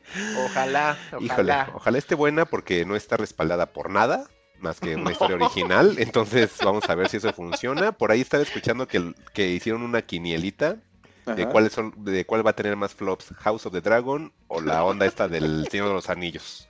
Híjole, yo creo que Señor de los Anillos se ve más sí. feita, ¿eh? ¿Sí? Bueno, yo estaba escuchando que el libro, o sea, no tanto la serie, sino que el libro de, de Ma- de George R. R. Martin de eh, Canción de Fuego y Sangre, de donde sacaron esta serie, estaba malo. Entonces, Yo ni lo leí, yo no me fui con la serie puede que, regular. que puede que venga malo de origen. Híjole, no, no, yo Se no ve sé. de Yo sí pelu- ver. puras pelucas, ¿eh? Pura peluca, El show de las pelucas güeras es el House of the Dragon. Y tampoco, el y sigo de sin, pelucas. y sigo sin ver este She-Hulk, entonces, Y tampoco, ¿eh? híjole, She-Hulk no tengo ni ganas, sí he escuchado cosas buenas, pero, ay, no sé, Sí, algo, algo- a lo mejor yo quiero después. comprobar algo. Yo veré un episodio para ver y luego les platico. Eh, yo después, y ahorita bueno. primero termino otras cosas que haya por ahí, si quiero echarle a Loki Key el ojo, entonces ya vemos. Pues entonces, cerramos episodio y pues gracias a toda la gente por escucharnos. Eh, les recomiendo nuevamente que nos pueden encontrar en arroba fugitivosmx, en Facebook como Fugitivos Podcast, en Instagram fugitivos-podcast, Juan. Ahora sí me lo es. aprendí. Ah, vaya. Y este y todos los demás episodios lo podemos encontrar en Spotify, en Apple Podcast, en Google Podcast, en Evox, en este Amazon Music y pues donde puedan puntuarnos, ahí denos las estrellas que consideren ustedes. La verdad nos ayudarían bastante, igual si nos pueden dar ahí, como dice Bicho, un retweet, un faf o comentarlo con alguna persona de algún tema que, que pongamos en título que les llame la atención o conozcan a alguien que les guste, pues se lo pueden compartir. Y también, pues si quieren traer algún tema y no tienen el espacio, aquí lo hacemos sin problema, hacemos la participación, nos ponemos de acuerdo y hacemos la grabación para que salgan sin ningún inconveniente. Y pues yo soy Mike Santana, gracias a todos por escucharnos, échenle ojo a Sandman, si les gustó, como les comentaba, búsquenlo eh, ya sea en físico o de manera alternativa. Los primeros 75 es el arco oficial creado en su momento por Neil Gaiman. Los demás no les puedo decir si están buenos porque la verdad en ese resurgimiento del 2000 no le entré, pero pues si quieren como que dar como un, un comparativo, la verdad vale mucho la pena por el arte que encuentran en el cómic, entonces si sí les gustó la serie, pues sí váyanse por los cómics. Los primeros 75 son los, los buenos, es Master of algo, no me- ah, Master of Darkness creo que se llama esa serie, entonces ahí le pueden entrar. Y pues Juan, ¿algo quieras decir? Este, pues muchas gracias por escucharnos, descargarnos. Eh, recuerden en recomendarnos con todas sus amistades y demás. Por cierto, este, la- el, el episodio anterior hablábamos de que de Prey, de la nueva película de Depredador, que si se podía ver en Comanche o no, y que decían que nada más en Hulu. Pero me puse a investigar y si te metes a los extras, no a, no a los idiomas, sino a los extras de, de la película, ahí está la puedes encontrar la, la versión en Comanche por si las quieren ver ahí, que yo también ahí la Ah. tengo, pues ya para que también la vean como, como debe de ser. Como los Este, comanches quisieran que la hubieras visto, ¿no? Exactamente. Alex, ¿tú algún comentario más? Nada, pues este, prometo eh, eh, ver Sandman. Digo, no voy a leer 75 cosas de nada. Mejor la acabo la prepa, muchachos. O sea, ahí es mejor inversión de tiempo. No puede haber. Y este, nada, vean Westworld. Les recomiendo. Voy a ver, Ah, rever sí. Westworld 1 Primera y sí me emociona. Entonces, este, pues nada, nos escuchamos próximamente, muchachos. Bueno, pues cuídense. Adiós. Bye. Bye. ¿Cómo ha dicho usted que se llamaba? No lo he dicho. Encuéntranos en Twitter como arroba fugitivosmx o si prefieres arroba juan-xhu, arroba Alec Palma y arroba Mike-santana. Fugitivos. Historias para el camino.